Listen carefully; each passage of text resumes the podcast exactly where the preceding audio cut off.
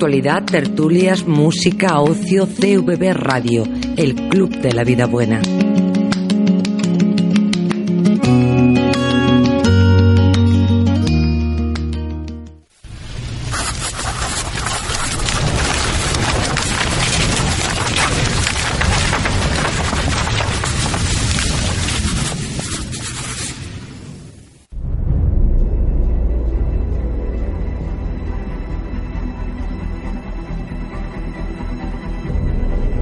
Comienza Tomos y Grapas, tu programa de cómics.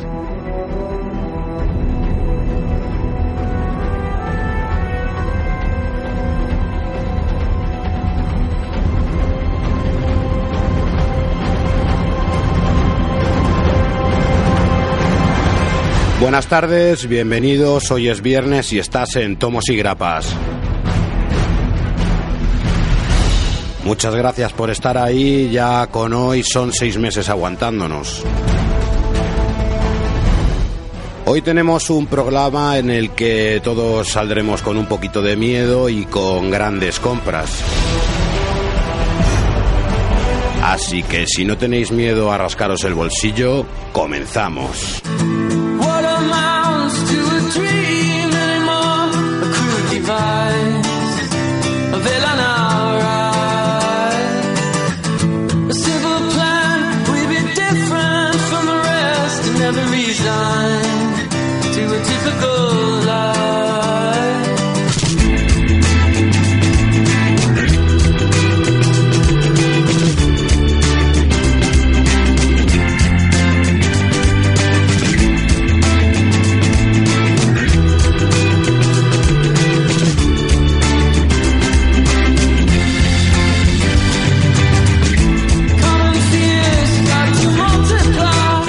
Buenas tardes y bienvenidos a esta tarde que parece casi primaveral.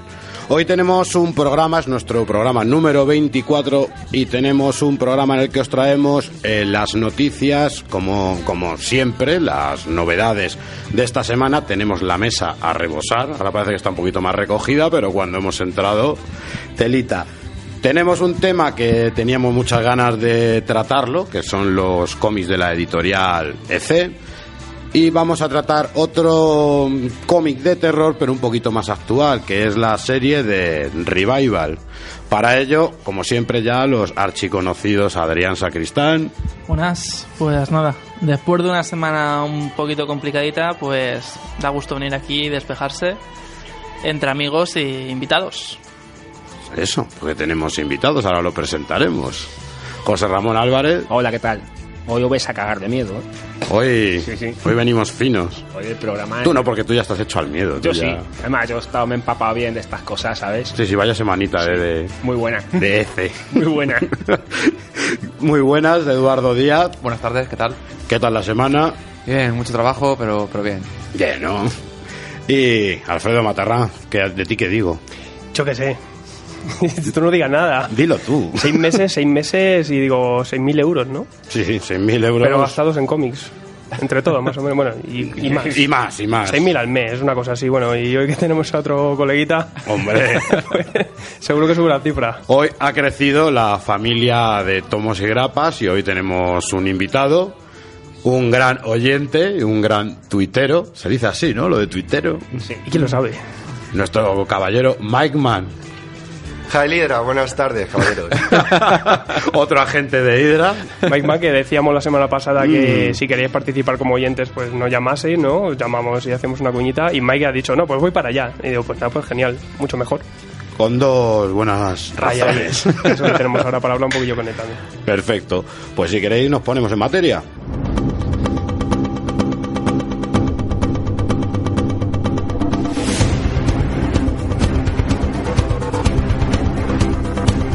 Y vamos directos a ver lo que ha ocurrido esta semana, Adrián. Empezamos con cine y es que Viola Davis, eh, a raíz de la gala de los Oscar, eh, una eh, compañía de, de cine estadounidense le quiso hacer una pequeña entrevista y le preguntó si estaría en Toronto en verano del año que viene para, o sea, perdón, del año que viene no, estamos en 2015 ya, eh, en verano de este año, para grabar la película del Escuadrón Suicida. A lo que ella se quedó así un poco parada y al final su marido arrancó y ella continuó y dijo que sí, que, que sí que iba a estar allí y que al final iba a ser Amanda Waller. Así ya que sa- sabemos con esto que la Amanda Waller que van a utilizar David Ayer para la película va a ser la de Pre-New 52, que es esta pues Amanda Waller un poquito más rellenita en carnes, porque Ujú. la propia actriz pues es rellenita en carnes y se aleja de la imagen que tiene New 52 de una Amanda Waller pues fuerte, eh, delgada, que es la que se ha utilizado además en la serie CW de Flash, que es la Amanda Waller pues más, más delgadita. Continuamos también con cine y es que Megan Fox ha ganado el Razzie a peor actriz por la película de las tortugas ninja. Bueno, para quien no lo sepa, los Razzies son los anti-Oscar, que un año lo ganó además eh, el, el que va a ser Batman ahora, que ahora se me acaba de ir la Ben cabeza. Affleck. Ben Affleck. Y Sandra Bullock por ahí también. La lista es enorme. Pero bueno, ellos siempre se lo toman con humor y yo voy a decir una cosa, yo a mí las tortugas ninja me encantan, la película pues está curiosa, además mañana voy a volver a ir a verla en 3D al cine. Sí. Y, y la, la Megan Fox pues está maja, eh, da gusto verla y En 3D. en cine, claro. Claro. No, está bien. No sé si se ganó ya otro por Transformers, creo que también se ganó otro Ratchet. Pero bueno, Hasta que se sale la mujer. La verdad que... Continúo esta vez con volvemos al cómic y es que Hal Jordan va a volver a la JLA, a la Liga de la Justicia. Hay que recordar para quien lee el cómic que en el número 8, en el número 9, eh, hizo que como un poco el paripé para tener una pelea con, con los de la Liga de la Justicia para irse de allí y que a él le echaran las culpas de una situación que había habido en ese momento y que había puesto en el punto de mira a todos los participantes de la Liga de la Justicia. También fue un poco como excusa porque en ese momento estaba lo del alzamiento del tercer ejército, la ira del primer Lantern y iba a mantener al personaje alejado completamente de la Tierra y no tenía sentido que, que estuviera por un lado en la otra punta del universo y por otro lado en la Tierra dándose derechas. Entonces, Mm. bueno, tiene sentido. Pues en el último número se vio al final en la última página ya para conectarlo con el evento de Convergence que Hal Jordan ha vuelto a Liga de la Justicia y bueno, veamos qué nos depara. Continúo con... Continúa, continúa. es el continúas, ¿eh? Sí. No, que, que, que decir que Don Rodman va a sustituir a Amy Pascal en Sony justamente hace una- un par de semanas a raíz de lo de los derechos de cinematográficos de Spider-Man. Edu sacó a, a raíz de Amy Pascal, que estaba que la que tenía los derechos de los personajes y que esto ha venido muy bien para pues digamos para que fluyan las ideas tanto Marvel Studios como Sony con los derechos y entonces para mucha gente esto va a ser un jarro de agua fría y es que el digamos que este este productor eh, no está muy a gusto con la idea de llevar los derechos cinematográficos de Spider-Man a otras compañías, si- siempre había estado en contra. Y para quien no lo sepa, pues este hombre tiene las, las perlitas en su currículum de haber sido el encargado de producir películas como Daredevil, como las dos películas de los Cuatro Fantásticos, o sea, gloria finas de- del cine de superheroico. Las compró todas. Daredevil estaba muy bien, ¿eh? Sí. Ma- ma- maravilloso. Antes de ponerla en el DVD. Sí, claro. si la lanzas así como un freebie, pues a lo mejor. Y termino con el último tráiler de Batman, de Batman Arkham Knight, que se llama Gotham is Mine. Y bueno, qué decir de, de este, de este pedazo de tráiler, de este pedazo de videojuego. Va a ser el final de, de la trilogía de Rocksteady, porque hay que decir que Arkham Origins no era, estuvo hecho por otro estudio. Y bueno, aquí podemos comprobar la aparición de todos los villanos que van a aparecer en el videojuego. Sale hablando Hiedra Venenosa diciendo que hubo una reunión que fue para, digamos, planear la caída del murciélago y la destrucción de la ciudad. Y aquí ya podemos ver a, pues eso, a Poison Ivy, a Espantapájaros, que va a ser el villano del videojuego, a, a Pingüino, a Luciérnaga, bueno, una, una galería de villanos impresionantes y además tiene una pequeña aparición, pero bueno, que ya había sido presentado en otro tráiler, quien va a ser Arkham Knight, que es el que da título al videojuego, que parece que va a ser el encargado de, por fin, uno va a poder acabar con el murciélago. No sé si alguien ha visto el tráiler. Sí, yo lo estuve viendo yo el otro día. Eh, pero es que el trailer lo de menos, es el juego. Que vaya juegazo. Brutal. O sea, ahí en, en Gotham hay una imagen conduciendo el Batmóvil, pedazo de Batmóvil, que es que alucina. De todas formas, estos juegos son una, una pasada. Cinco veces más grande es el mapa, más grande el mapa, dicen. Sí.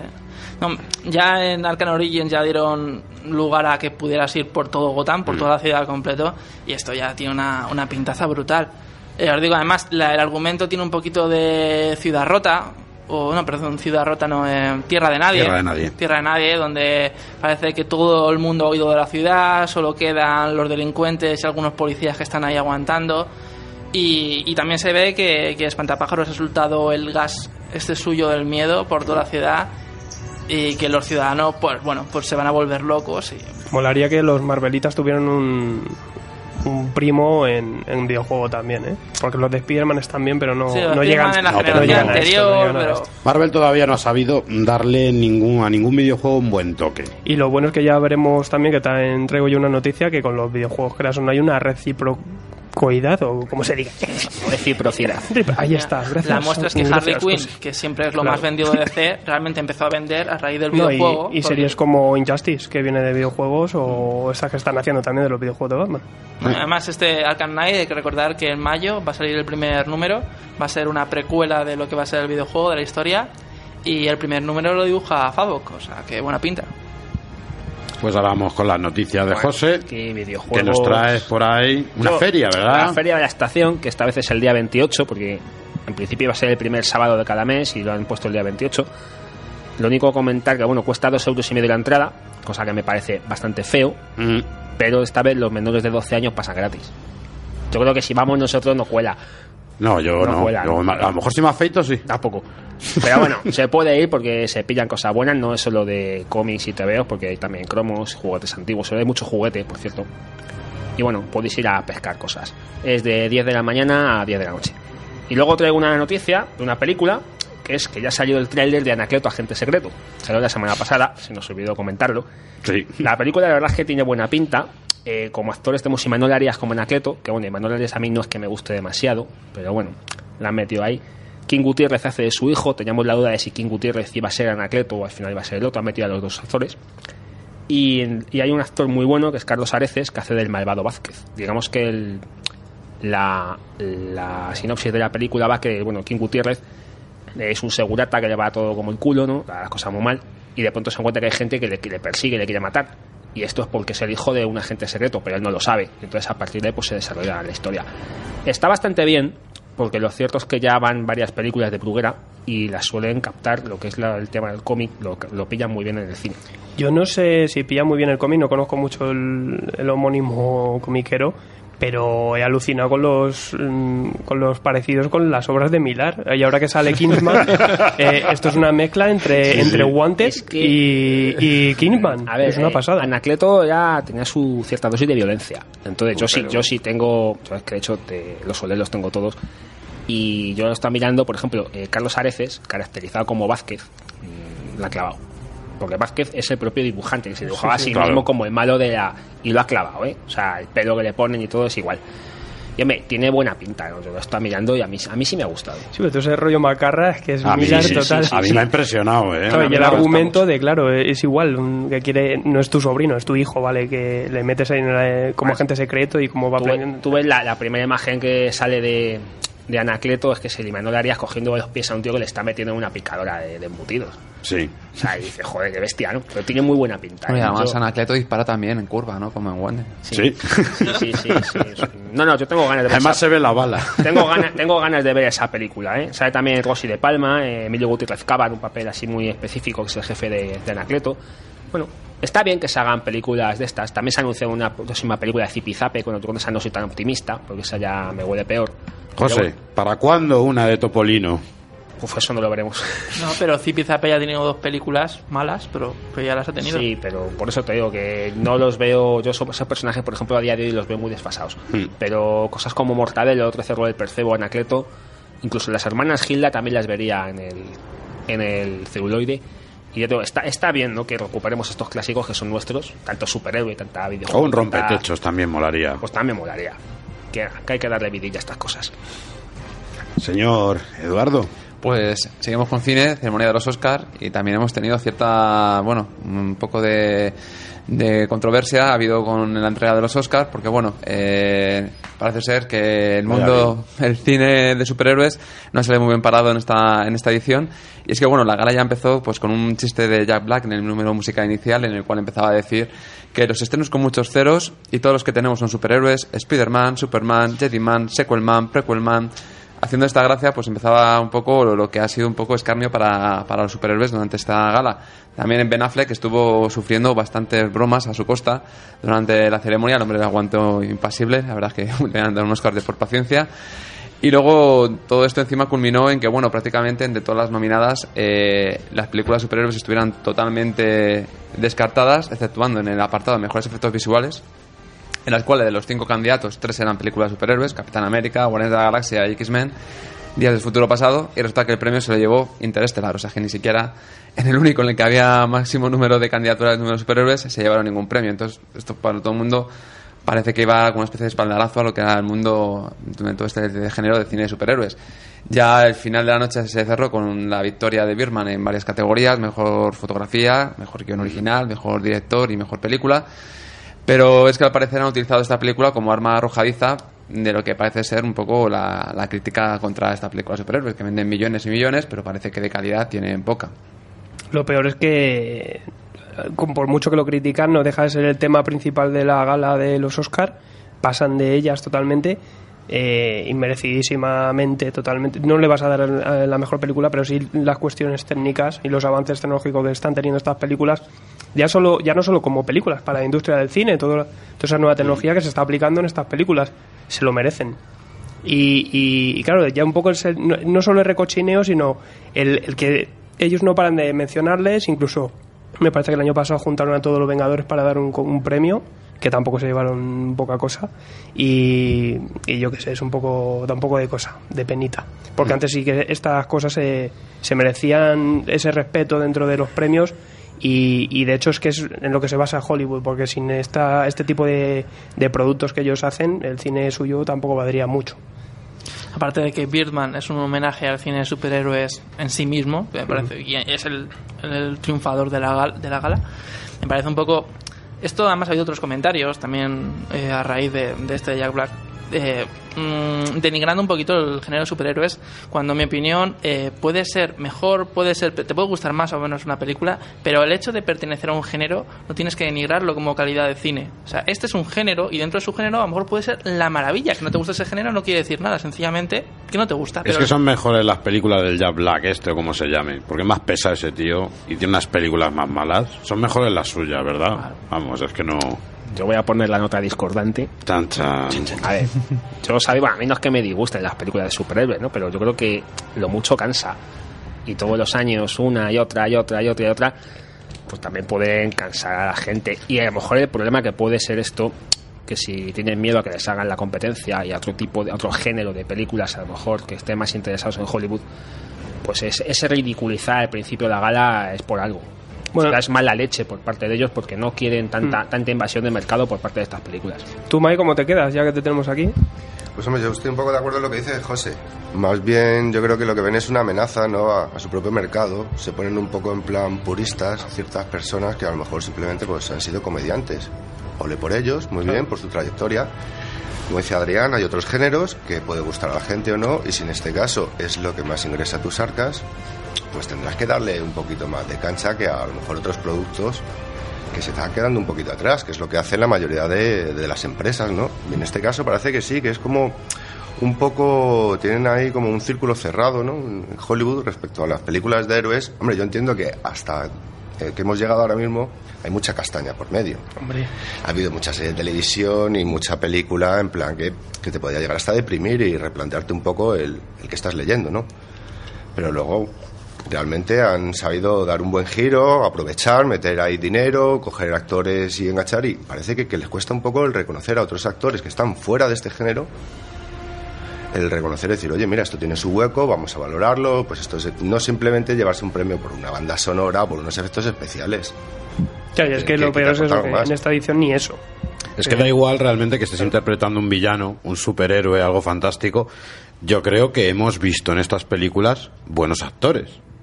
Y actores que han hecho mm, perfectamente su papel y que han interpretado de una manera magistral, pese a que sea un género fantástico o superheroico. También son dignos de reconocer.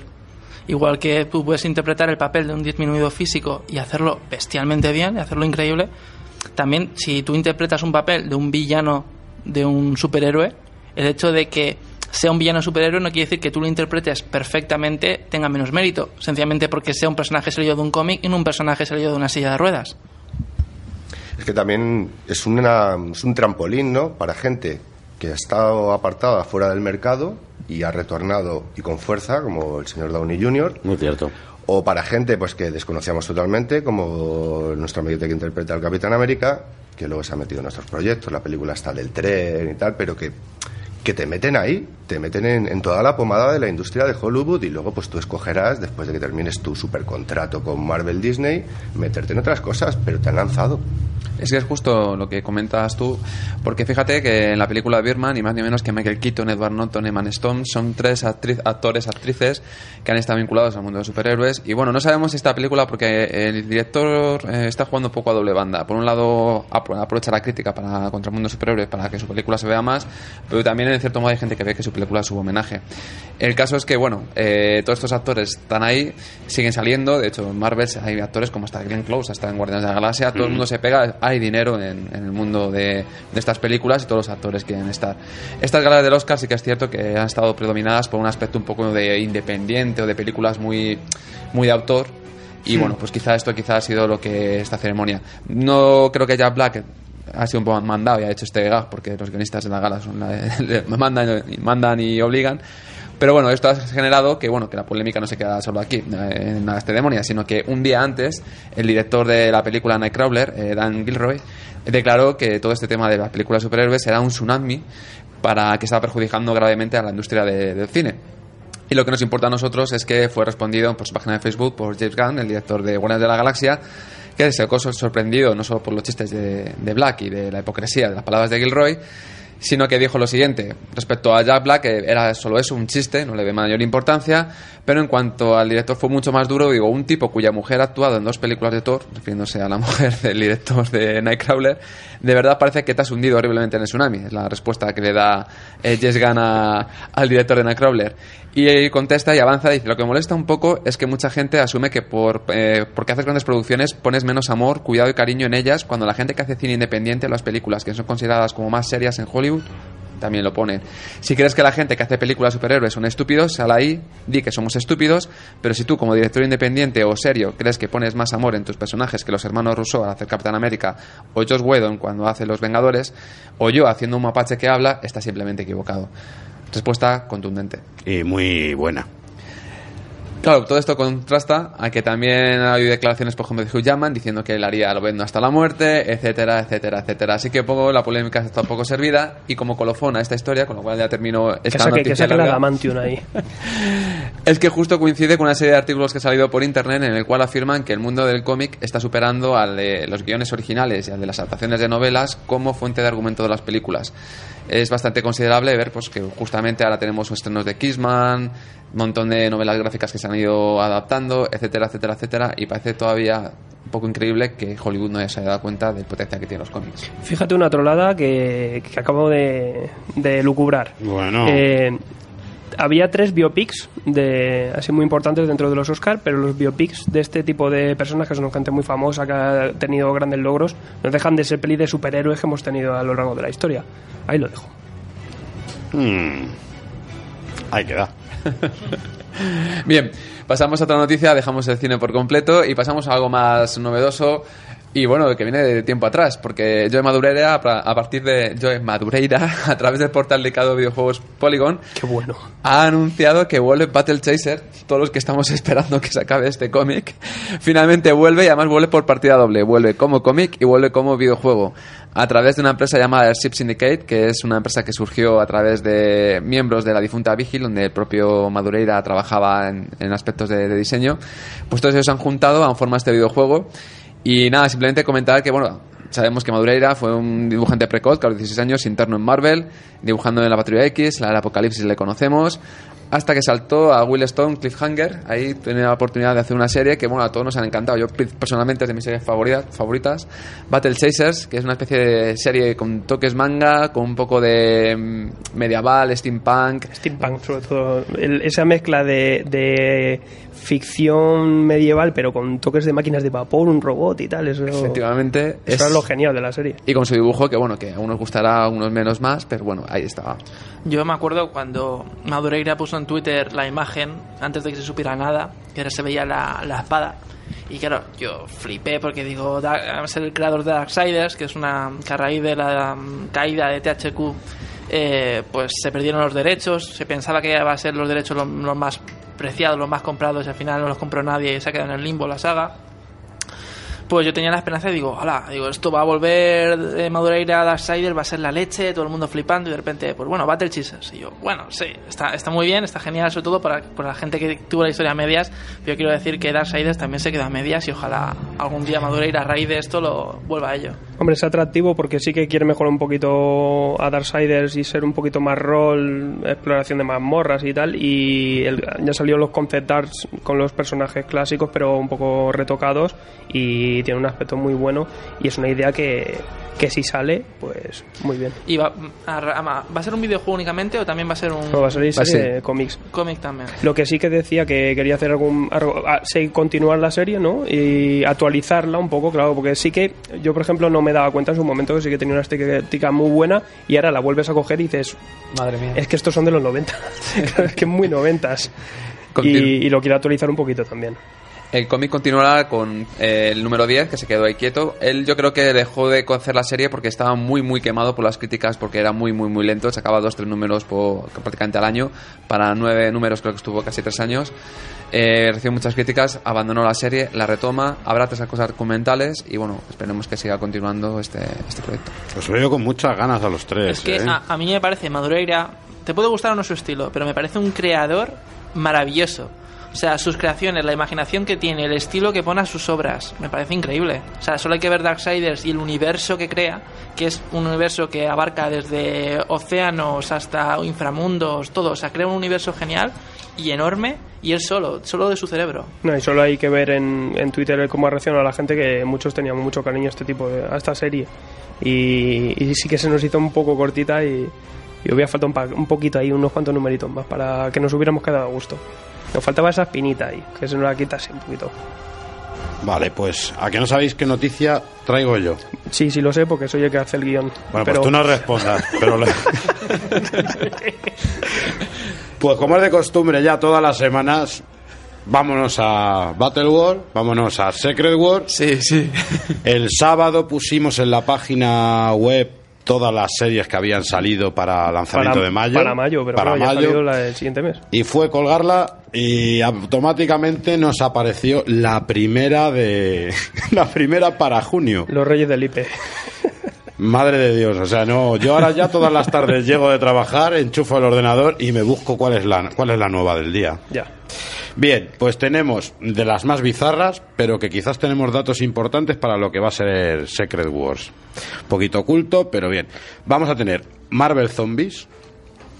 No es muy original el asunto, pero es una serie con la que nos van a volver a rescatar del olvido un personaje como es Elsa Bloodstone, la hija de Ulises Bloodstone, de Bloodstone, el, el cazador de, de monstruos, y es una serie en la cual nos va a hablar de la zona sur de Battleworld que está cubierta por un campo de fuerza, el cual ella protege de hordas de zombies que vienen a que vienen a atacar. Ella por un fallo, por un error, por ir rescatar a una muchacha, pues se queda en esa zona, justamente en el lado contrario del muro y tiene que luchar contra contra estos zombies. Parecería que no es importante, pero lo que sí nos está diciendo la- el guionista, que es C. Sparrier, y el dibujante Kev Walker, nos dicen que ya se está mostrando cómo Battleworld está dividido en zonas y dividido por, y separado por campos de, de fuerza que separan las regiones más civilizadas de las regiones muchísimo más indomables. Y por lo visto, este campo de fuerza no se va a tratar en esta serie, sino que van a ser el resto de artistas los que expliquen el porqué de esta separación. Puede ser un dato importante. Otro dato importante, yo creo que a Eduardo le va a interesar, es el de la serie de Star-Lord y Kitty Pryde. sabemos que se le ha dado mucha importancia a estos dos personajes, a la relación entre estos dos personajes, pues tenemos una serie, pero con algo extraño. La Kitty Pride que nos aparece es la Kitty Pride de la era del apocalipsis. Ostras. Nos prometen una comedia romántica, por así decirlo, con mucha acción, con muchos giros inesperados, y nos dicen que este hecho viene muchísimo antes de, de- de Secret Wars y que se explicará en otro sitio. No han querido dar más explicaciones diciendo que es que sería spoilear Black Vortex. Que hay mucho lío también, ¿eh? La Kitty Pride de la era de Apocalipsis es brutal. Ahí estoy que de es acuerdo brutal. completamente contigo. Qué personajazo. Bizarrada máxima. Age of Ultron versus Marvel Zombies. Que, que eso lo teníamos en un teaser. Claro, sí, esto salió en, a finales de- del 14, en octubre o así, a finales de 2014. Nos vino ya la portada, nos han enseñado esta vez unas viñetas más. Esta serie la va a llevar James Robinson y Steve Putz, el dibujante que vimos en, en Animal Man y en otras, en otras varias series. Y va a ser eh, otra marcianada porque son los humanos como tienen que sobrevivir en una zona en la que hay Ultrons y zombies. Los Ultrons quieren aniquilar la vida, los zombies quieren comerse a los seres vivos. Entonces habrá conflicto entre ellos, a ver quién se queda con el humano. La gracia es que va a ser en una zona de Battleworld que es exclusiva, que hace la función de cárcel.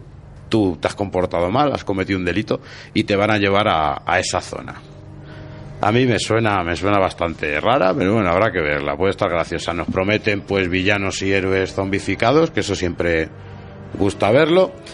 Si queréis más cosas raras, Thors, en plural, escrito por Jason Aaron, eh, lo dibuja Chris Sprouse y nos va a tratar una historia típica de policías donde todos los Thors o muchos Thors del universo Marvel, incluida la rana, os acordaréis de la rana, tienen que resolver crímenes y asesinatos.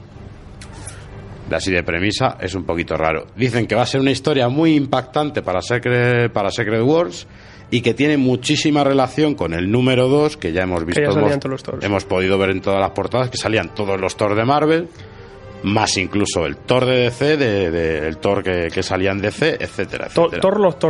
To- todo lleno de. Tor, Tor, Tor.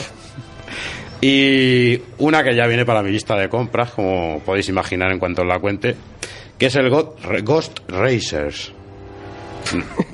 No Tokyo, Drift. Esto, esto lo tengo que, esto lo tengo que ver yo. Presenta todos los diferentes Ghost Rider que ha habido, unas versiones muy extrañas, tanto el del coche, como el Danny Ketch, como Johnny Blades, como Alejandra Blades, que están en una carrera a muerte en una arena por salir de su maldición. El que el ganador saldrá y abandonará esa arena. ¿Y el perdedor qué pasará? Pues eso tenemos que verlo. Pues eh, nosotros creíamos que no había tenido mucho éxito el, el- el motorista, el Ghost Rider este del coche. El piloto. Pues vamos a ver que Felipe Smith es el encargado esta vez también de tratar esta, esta serie de Sí, no, Wars. no, no le abandonan. Sí, bueno, dibujada por Juan Gedeón y en la, en la primera portada está por Francesco... Fra- ¿Cómo es el Francesco? Ma- Matina. Eh, Francesco Francavilla. Frank Avila. ¿Qué os parecen? ¿Cuáles vais a comprar? Hombre, Ghost Rider están haciendo unas cosas con él que. Asustan. con lo que mola. Ay, ay, Esto- me interesa yo- tu opinión. Mm, Yo de las que has nombrado, si te digo la verdad, no comprar, comprar no me, no me llama la atención ninguna. Lo que pasa es que a mí esto me huele que son tantísimas series con tantos guionistas y muchas veces guionistas y dibujantes nuevos que da la sensación de que es como un banco de pruebas para captar talentos nuevos para más adelante, cuando reordenen las cosas, explotar esos talentos. Yo no le doy mu- a muchas series de estas, yo no les doy más de dos, tres números. Sí, ¿eh? yo te voy a decir cuatro. O incluso que hay, hay- puede Claro. ser que alguna, como no se están diciendo números, puede Claro. ser que sea un solamente Yo one creo que shot. estamos tan cansados de estos nuevos relanzamientos con el Claro. All New, All New, New, New. All New X-Men, All New, New, all- Day Past. todo Everything New. Y esto ha sido una forma de volver a hacer eso, pero de una forma diferente. Hombre, yo decir que mm, yo creo que esta es de las tandas que hemos dado de cosas para, para el evento. Creo que es mi favorita. O sea, con todo se me han puesto los dientes largos. Y este último de Ghost Racers, tío, flipado. Me parece la leche de, de situación. O Pero sea, si no hay todos ahí- dinosaurios, si ahí no todos salió ahí. ningún dinosaurio, no te Pero puedo sale, gustar. sale un caballo esqueleto, tío. Pues bueno. salen Tortuga Ninja. ¿Tú, Mike? ¿A ti qué te mola? Sí, sí. Hombre, a mí mi lado perverso me tira para... Para los zombies, fijo. para Marvel Zombies con Ultron ahí, sobre todo los diálogos que tienen que tener entre ellos tiene que ser encantador. ¿vale? Una brigada- de ¿eh? Una brigada de Ultrons ahí entrando en escena contra el- la media cabeza del Capitán América. Eso que hizo Kirman fue muy grande. Aquí los que hemos podido ver en las primeras páginas de presentación, creo que sale el Boomerang, Bullseye Zombie también, y no sé si sale el Kingpin también. Kingpin también me ha parecido ver, sí. No, o sea, unos artistas ahí zombificados. El Capitán Marvel Zombie no sale. No, ahí no se la ha visto. Lo que sí sale es Tigra, fíjate, luchando Tigra viva. Tigra viva. Mm. Se come los zombies. esa. Es que les hace de pelo. La bola le hace ahí. Joder. o sea, le cuesta Pero dibujada por Almigron. Hombre, ahí sale mancha- manchada. No sé yo si será el Almigron el que la ha manchado, el que la han tintado mal, pero sale manchaica. La, la historia es que todavía nos quedan, ¿eh? Secret Wars. Sí, sí. ya. Yo, yo creo que al final el Iremos DC renovando esta semana. DC se ha quedado corto con, Con con Convergence. Convergence. Ha Sí. sido dos meses rápidos, muchas series con un número uno, que ellos han dicho, pues lo ponemos todo un número uno. Ahora que y al junten. final. Ahora un Secret Wars versus Convergence ya para rematar. Y yo también me voy a ir al cine, sabéis que es raro en mí. Y muchos nos preguntábamos qué semanita. dónde estaría ambientada y cuándo estaría ambientada lo que es la serie de Netflix de, de Daredevil. Pues bueno, ya han empezado a salir las respuestas diciéndonos que estará ambientada al menos mm, tras los eventos de la película Los Vengadores. Eh, por lo visto sí ha tenido sus consecuencias la, la primera película, eh, los extraterrestres cuando invadieron la ciudad, y eh, aquí se verá algo de la reconstrucción de la cocina del infierno. Debe ser que tampoco se pasaron mucho porque no era, no era interesante, no había nada por allí que les interesara. salen ninjas. Tendrían que salir alguno. Hombre, pues mm, espérate, vamos a ver. Fijo que algún ninja te meten ahí De con la, Daredevil. de la serie de Daredevil le salió un cartel también, creo que fue ayer, y Mm. muy chulo, ¿eh? Y tengo una pregunta para los que sabéis. Eh, ¿Sabéis si Electra va a salir por aquí? ¿Os ha dicho que no? ¿Os ha Por dicho que ahora sí? no. No, porque Ah, está ahí. De hecho, están diciendo también que mm, Daredevil va a estar fuera por ahora de todas las películas de Marvel. No va a estar ni en la era de Ultron. También se ha negado eh, que estará, que pueda estar en Civil War. Se ha dicho que, que no. Y lo que sí nos están diciendo es que habrá mucho huevo de Pascua casual de otros superhéroes. Ahí no te diría yo que un descarte de, de Electra, pero yo me imagino que esos huevos de Pascua que está refiriéndose van a ser lo que van a ser lo- los defensores, ¿es? Sí, probablemente. Mm, claro. Sí, Luke Cage and Company. Los sí. derechos, al comprar Daredevil, también compraron Electra, imagino, ¿no? Venían en el, en el pack. No sé, como es un personaje salido de Daredevil, pues... Claro. Yo creo que tendrán los derechos propios. No sé, yo ahí no. Yo creo que los tiene Marvel Electra. ¿Sí? Sí, los tiene todos recuperados. Porque creo que era Marvel Studios quien hizo Electra. Hace poco sí recuperaron muchos, porque hace poco recuperaron una buena tirada que eran Punisher, Ghost Rider, eh, unos cuantos Sí. juntos. Creo No sé que a lo mejor si en esos- ese paquete. Es que Sí, puede ser, pues. Y bueno, y una va- algo que no es noticia, pero que quiero saber vuestra opinión. ¿Qué pensáis de los rumores de ese Miles Morales para la película de Spider-Man? ¿Os lo creéis? ¿No os lo ver, creéis? yo- No, no. yo te- a mí me encantaría que fuera Miles Morales. Porque igual que yo sufro leyendo cómics cuando me hacen estas cosas, que sufriera yo viendo películas. A mí me, encanta- encantaría. Me encantan las teorías de la conspiración estas de no, es que a lo mejor lo han sacado para hacer un estudio de mercado, a ver si lo hacemos. o No, no sé. Si sale, pues bueno, tampoco se nos va a caer el mundo, yo creo. El terror. Jaden Smith como Miles Morales. Eso es el terror. Eso sí es terror, sí. Eh, con su cara así mirando hacia un lado. Como, Eso es un como- número- como triste y enfadado. Eso es un número de la F. Salía ahí la portada por ahí. Yo para mí creo que no va a ser Miles Morales. No descarto que en un futuro, cuando avance Sony sus películas, aparezca Miles Morales junto con otros personajes del mundo arándigo. Pero me parecía muy, muy, muy raro. Además, teniendo dos candidatos, dos actores candidatos muy fuertes para, para interpretarlo, que descarten a Peter Parker. Yo no me lo creo. Y el otro día creo que ya tengo más razón aún. Salió en el 20 minutos. Oh. Simplemente con eso yo creo que la información ha quedado ya Constra- como... contrastada total. Qué desvalidada. o sea que ahora respiro más tranquilo. ¿Y el señor Alfredo? Bueno, me voy a mi cueva, que soy muy pesado con el cine. Yo, bueno, tengo otra que también ha salido en 20 minutos en el país. Y bueno, es que. iba- y- pero esta yo me la creo un poco más, ¿vale? Eh, Porque has dicho el país, ¿eh? Que y si es no... que Ibáñez eh, publicará el 8 de abril, ¿vale? Para su número 200 de Mortadelo y Filemón. Se, pues se van a encontrar con un, con un enemigo que a todos nos, sale, nos va a ser familiar, ¿vale? Que se trata del tesorero del partido Papilar, ¿vale? Es acusado de haber dejado secas las arcas del, del gobierno. Y es, es una crítica, un vacile total a Luis Bárcenas, que va a salir ahí con, señalándonos a todos y, A ver, y está muy bien. Es ¿eh? muy típico de Ibáñez aprovechar temas de actualidad. La verdad es que esto lo ha hecho toda la vida y es en parte por, el- por lo que los cómics de Mortadelo han sobrevivido a la época de Bruguera, Hmm. porque siempre toca, aparte de las Olimpiadas, los Mundiales y todo eso, en este caso toca un tema político. Lo que pasa que no es el 200 de Mortadelo, ¿eh? es el 200 de la colección Magos del Humor. Mm, Ahí vamos, ahí. no es lo mismo. Entonces, yo lo que sí quiero saber... Yo he contrastado los 20 minutos, esto Claro, eh, ver, Es lo yo lo que sí que me gustaría, porque lo van a sacar en tapa dura, que vale 12 euros o 15 euros, que lo saquen también en la colección de, de rústica, que saldrá por 3,95 así, ¿sabes? Sí, yo, yo si lo sacan en Cosas rústica sí me lo pillo. Y bueno, una noticia muy cortita, pero que a mí me gusta. Andrea Sorrentino, bueno, me gusta y no me gusta. Andrea Sorrentino, que también hablamos de él, que va a participar con Michael Bendis en, en Old Man Logan, el, el viejo Logan en la serie Secret Wars.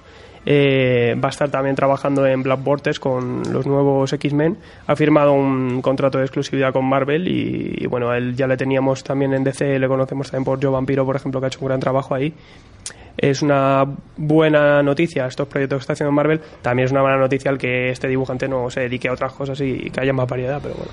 Bueno, aparte de Joe Vampiro, que es espectacular, también en Green Arrow hizo un trabajo genial. Y la verdad es que me pega, me pega muchísimo con dibujando a Old Logan, a viejo Logan. Me, me- tiene un estilo muy característico, un poco sucio, un poco que le pega, le pega. Y bueno, a mí estas cosas de, de exclusividades, pues cuando una editorial, da igual que sea una u otra, sale perdiendo una artista como esta, pues da pena. Y unas novedades en, lo- en los Estados Unidos que salían esta semana, eh, que son muy, a mí me parecen relevantes y, y dignas de mencionar. Eh, salía también esta semana Batman Arkham Knight, ¿vale? Es esa precuela de, del videojuego. Lo va a guionizar Peter, Peter Tomasi. Y, y bueno, tiene muy buena pinta. Va, pues como igual que en, en, en Injustice, antes del videojuego. Y, y bueno, esperemos. Al menos es una serie para tener en cuenta, porque igual que el éxito ha tenido Injustice en este tipo de series basadas en los videojuegos, pues habrá que echarle un ojillo. También sale, eh, salía esta semana en Estados Unidos Suiciders de Liber Mejo para el sello Vértigo. Vértigo que no estamos muy acostumbrados a que sacan cosas chulas. Eh, va a ser una historia, una serie limitada. Eh, va a estar eh, escrita y dibujada por Libermejo y es una ciudad posapocalíptica en Los Ángeles que ha habido un terremoto, entonces toda su economía, el gobierno ha pasado ya totalmente de Los Ángeles y, y va, y ellos sobreviven a través de un espectáculo de, de lucha con, con gente tuneada, con drogas o con, con aparatejos. Una buena y todo, idea. Y todo es un eh, todo estará basado en este tipo de luchas que se han creado en plan espectáculo de lucha de gladiadores mm, posapocalíptica y la verdad es que tiene muy buena pinta ¿no? y también una novedad que sale sale para julio vale está ya anunciada eh, J.G. Jones y Mark Waid van a explorar el racismo en Strange Fruit una serie que sale para Boom vale es una miniserie una serie también limitada de cuatro números y está ambientada en, el- en los años 30 en medio de inundaciones en Mississippi, todo un conflicto racial. Va a aparecer eh, un extraño ser con grandes poderes y eso va- ese, ese cambio para esa sociedad va a hacer que las tensiones raciales y todo eso crezcan. Eso No sé. una pinta. Sí. Además me gusta mucho el título que lo han cogido por tributo a la, a la canción de Billie Holiday que habla del racismo, que habla de la foto, la famosa foto de personas de color ahorcadas, que así se llamó la foto. J.G. Jones, que aparte de dibujar, que el dibujo es esplendoroso, tremendo, eh, también se va a meter con Mark White al, al guion, o sea que esto es- también sería una idea suya y, y va a meter impresionante el dibujo. se arranca como medio guionista ahí también. Y una noticia también de última hora es que Generación X, es la franquicia que conocemos todos de, de tiendas, eh, va a organizar en, en Madrid una- un, un nuevo evento comiquero. Se va a tratar de los tres últimos fines de semana en abril, el 11, 12, 18, 19, 25 y 26 eh, de abril en el Parque de Atracciones de Madrid va a hacer un evento eh, comiquero con cosplay, con, con figuritas, con venta de artículos. Supongo que todo lo llevará Generación X, entonces tampoco no sé cuántas tiendas participarán o si participan otro tipo de tiendas. Eh, la entrada será con, con la entrada del parque de atracciones, como suelen ser los eventos aquí. Y, y bueno, va a, estar dedica- va a haber autores, va a haber eh, un poco de todo y, y no sé, vamos a estar pendientes. Seguro que colaboraremos con ellos y haremos entrevistillas, o sea que estaremos pendientes y bueno. eh, iremos en- buscando más información de este, este evento que, que viene dentro de poquito. Perfecto. Y bueno, nos vamos un poquito ya a lo que sale. a lo que tenemos en la mesa.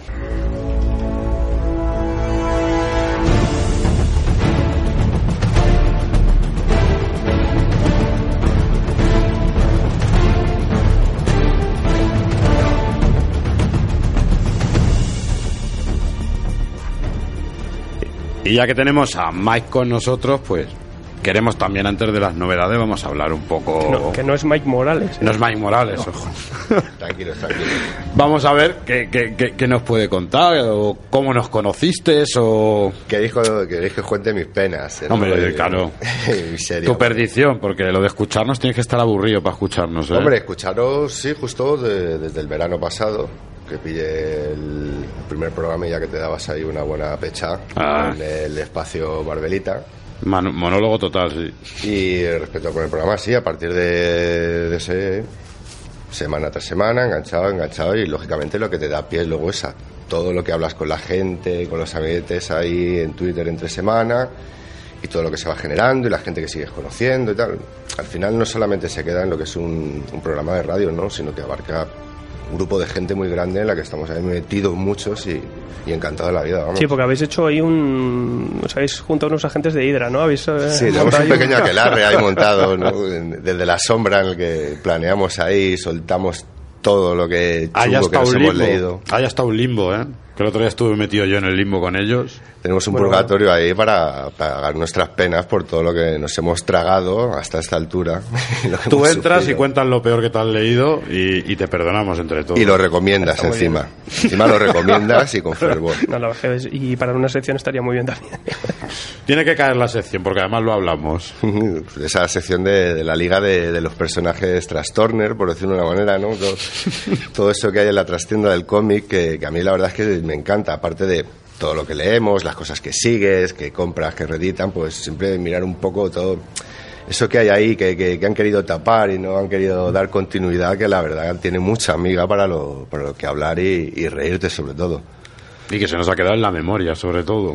Marcado a fuego, ¿no? Eso sin duda. ¿Y tienes alguna pregunta para alguno del equipo? O... No, más que nada esperaba que me avasarais a mí, ¿no? algún- Como, algún como soy insulto. el intruder aquí, pues ahora. Yo, yo- yo sí tengo una pregunta, porque bueno, a Daniel, a mí nos habéis visto por, por internet, ¿eh? también a, a Alfred. A Alfred ¿Te un trozo. A un trozo. Nada, yo poco. ¿Cómo te imaginabas a José Ramón y a Adri? Hombre. ¿Te los imaginabas como los has visto? José Ramón es que tiene su fotillo ahí en, en- en el perfil, entonces aunque está ahí un poco jugando con la sombra, ¿no? Pues Ahí medio que- esa ha quedado raro, ¿eh? a lo doctor Maligno, ¿no? Pero bueno, te haces un poco la idea, Adrián igual, Adrián tiene su fotillo, también se le ve, yo me mostré un poco ahí más o menos desde arriba, pero sí que, que el único que me faltaba por colocar era Ya, pues soy- claro, yo soy de cerebro y solo se me va de cráneo, que es lo que me veis. Es un secreto. Pero vamos, normalicos como todos. Bueno, normal. Por fuera. Ahí por dentro también. Bueno, bueno, eso ya entre semanas se ve que no.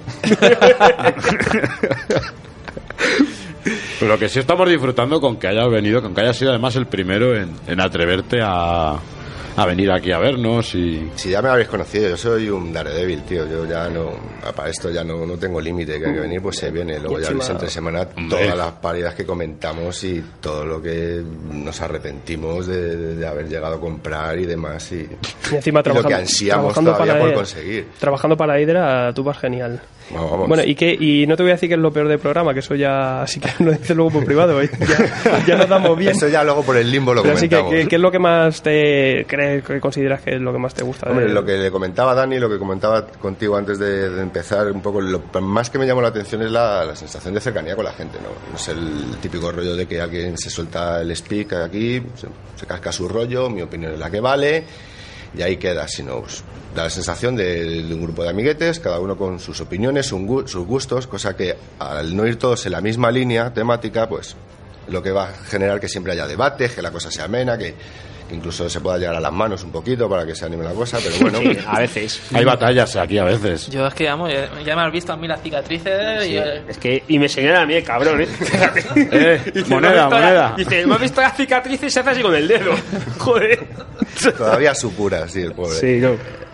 Pues la verdad es que nos encanta porque yo creo que es lo que siempre hemos querido. Además, una cosa que hablamos Alfredo y yo desde el principio, que una cosa que queríamos tener era la cercanía con la gente, por lo que hablábamos también, que tenemos la suerte o la desgracia de que nuestras novias no les gusta, a nuestros amigos no les gusta.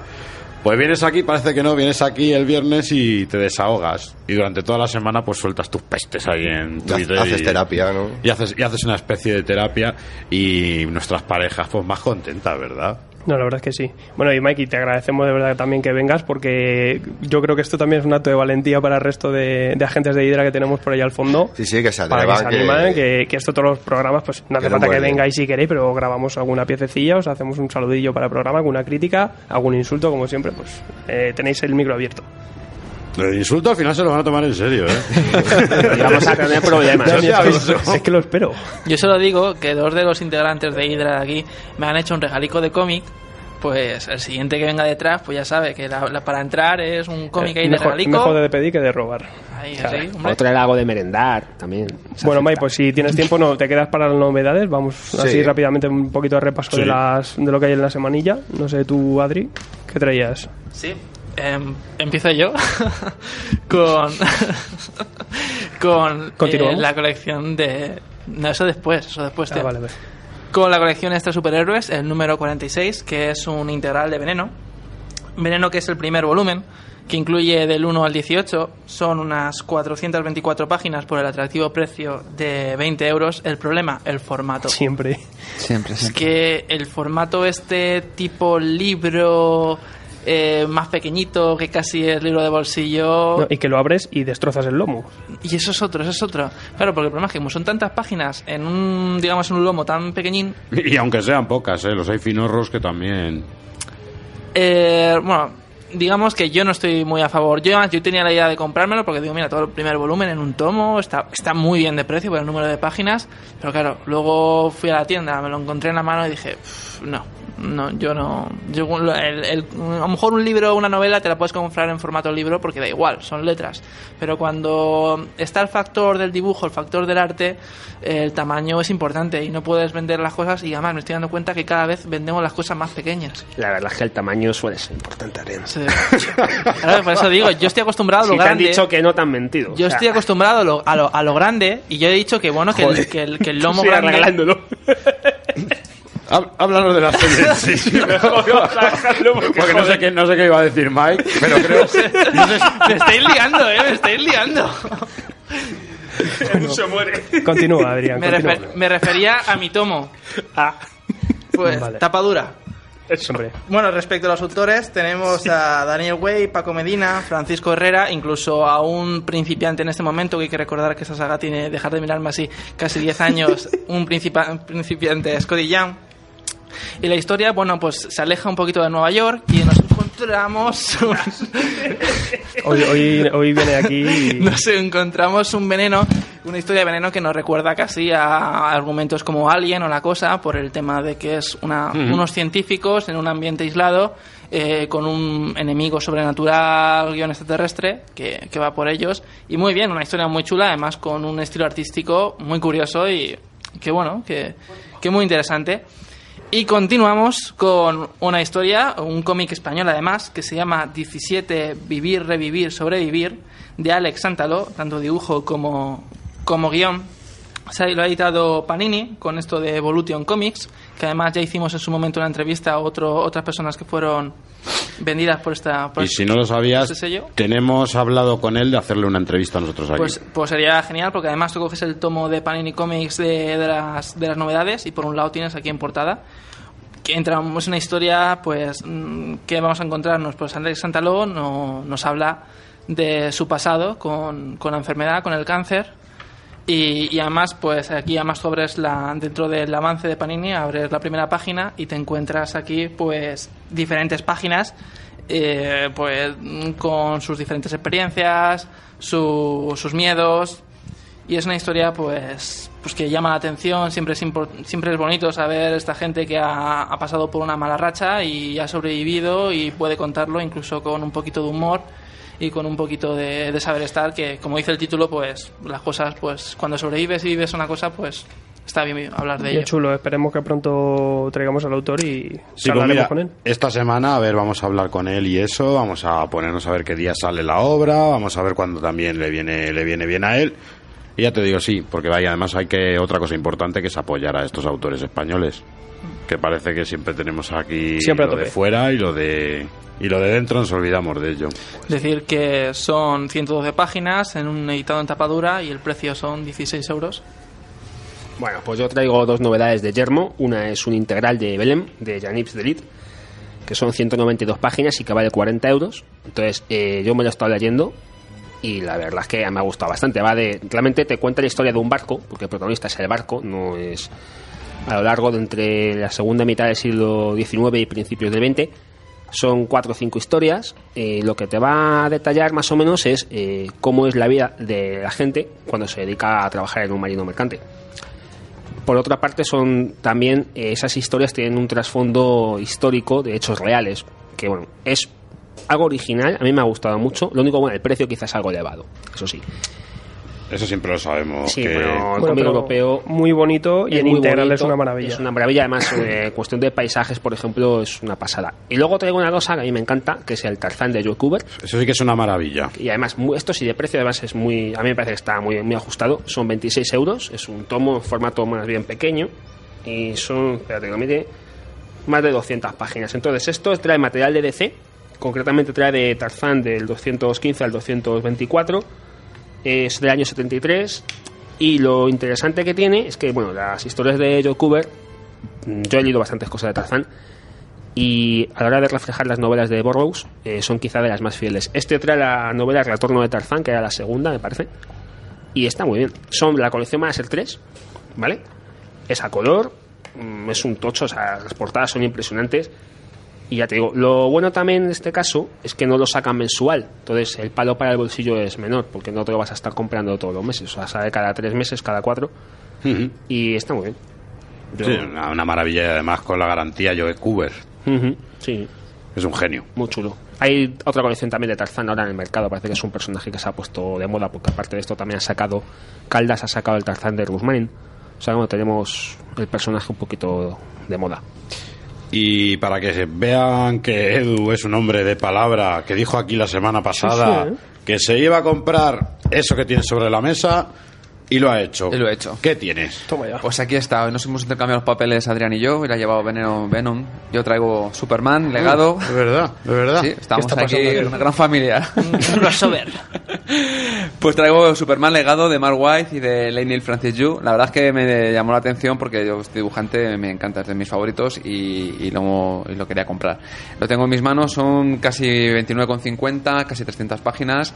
Y bueno, la verdad es que nos cuenta un poco el origen de Superman una y otra vez, eh, solamente que haciendo un poco más de, de énfasis en, en la etapa, un poco más de cuando está todavía bueno, un poco más joven y luego ya cuando está en el Daily Bluegate y nos cuenta un poco la motivación que le llevaría a Superman eh, porque ese, alguien tan poderoso se mete a fingir que es un periodista por el día y superhéroe eh, en secreto por, por- por las noches o, por- cuando, cuando lo, lo requiere la situación. Eh, lo he estado ojeando y bueno, la, la pena, la, quizá la poca decepción que me he llevado, bueno, no decepción, es, mm, es información mía, que claro, este Francis Yu es casi de sus primeras obras que hay de DC. Vamos, yo creo que es bastante antiguo, que es de 2003, 2004, y la verdad es que dista mucho de cómo está dibujando actualmente. La verdad es que se nota cómo son sus orígenes, pero bueno, la verdad es que no por ello eh, deja de, de- de tener interés. Una cosa que sí me ha llamado la atención leyéndolo es que esto además ten- pensando en el arte de, de, de Yu es lo difícil que es dibujar a Superman, ¿eh? Yo creo que es de los superhéroes más difíciles de dibujar a cara descubierta porque, claro, miras la cara y ves que no es Superman. Y le pasa un poco, discutíamos con John Romita Jr., que igual es muy complicado dibujar a Superman. Sí. Parece que, con- tiene, parece que tiene un rostro mm, que no todo el mundo sabe, sabe darle el enfoque, quizás. Sé que sí, pero no te creas. Parece muy fácil, pero no, no lo es tanto. Y sobre todo, bueno, con Mark White, que es un buen guionista. Un buen guionista. Así que, bueno, la obra es completa y, bueno, la única decepcioncilla, pues me sale ahí un, un Francis Yu en todo su esplendor y, bueno, en sus inicios. Pero bueno, Espérate que has dicho John Romita Jr. y has invocado a Adrián. No, no, esta vez no, esta vez no. Es decir, que Mark White, que es un guionista además, que en mi opinión puede hacerlo espectacular o puede hacerlo fatal. Es un, para mí es un tío que no tiene término medio. Y no sé si has llegado a terminarte la, la obra, no sé si la has terminado No, pues, eh, son 300 páginas. Tengo curiosidad porque, igual que lo que opino yo con este autor, también lo opina mucha gente con esta obra, que hay gente que le encanta y otra gente que dice, me están contando otra vez lo mismo. Yo tengo, tengo curiosidad. A mí personalmente, Superman Legado me parece un muy buen Su- cómic. Suele ocurrir con Superman, además es un personaje que suele ocurrir eso. A mí me parece un- a mí me gustó mucho, es una buena historia, además la edición es preciosa, quizá un poco cara, pero bueno, de estilo CC, pero muy muy buen cómic y yo lo recomiendo. Y yo lo que he traído, bueno, lo que lo traía de novedad, pero Eso es lo que traemos todos, lo hay tres, o cuatro hay tres o cuatro por aquí sobre la mesa. Y era que estábamos esperando como agua de mayo el Miracle El, Man. el milagro. El milagro. Miracle Man. el número 2, el tomo número 2. Eh, 1895. Mm, nos recoge tanto el material de la revista Warrior, creo que hasta el número 10, como el Miracle Man hasta el número 8. Eh, son 224 páginas, pero, pero, aquí viene el gran pero. De historia lo que tenemos son 126. ¿Y las otras? ¿Qué nos encontramos en las otras? Pues extras a casco porro. Pero A el, do- el- tope. el doble casi que el anterior tomo, ¿eh? Sí, sí, sí, sí. ¿Qué son? Mm, pues realmente las Originales, originales, sí, sí, páginas entintadas, alguna ficha por aquí de, de Miracleman y Kid Miracleman. Eh, y bueno, y bocetos por varios por varios artistas. Ahora te enseño yo el de, el de Romita. Que te va a gustar. Y en fin, ¿qué pensáis? Porque yo me gusta, es una obra que llevo seis, siete meses esperándola. Lo he mirado un poquito y casi ya la tengo terminado y ahora me tengo que esperar otros seis o siete meses Anda, más. anda, anda. Bueno, siempre puedo estar con los Te extras. la hace para pillón en una noche, tú eres un asesino. No, yo qué sé. Bueno. Estaba con la Bueno, estrella intoxicado y...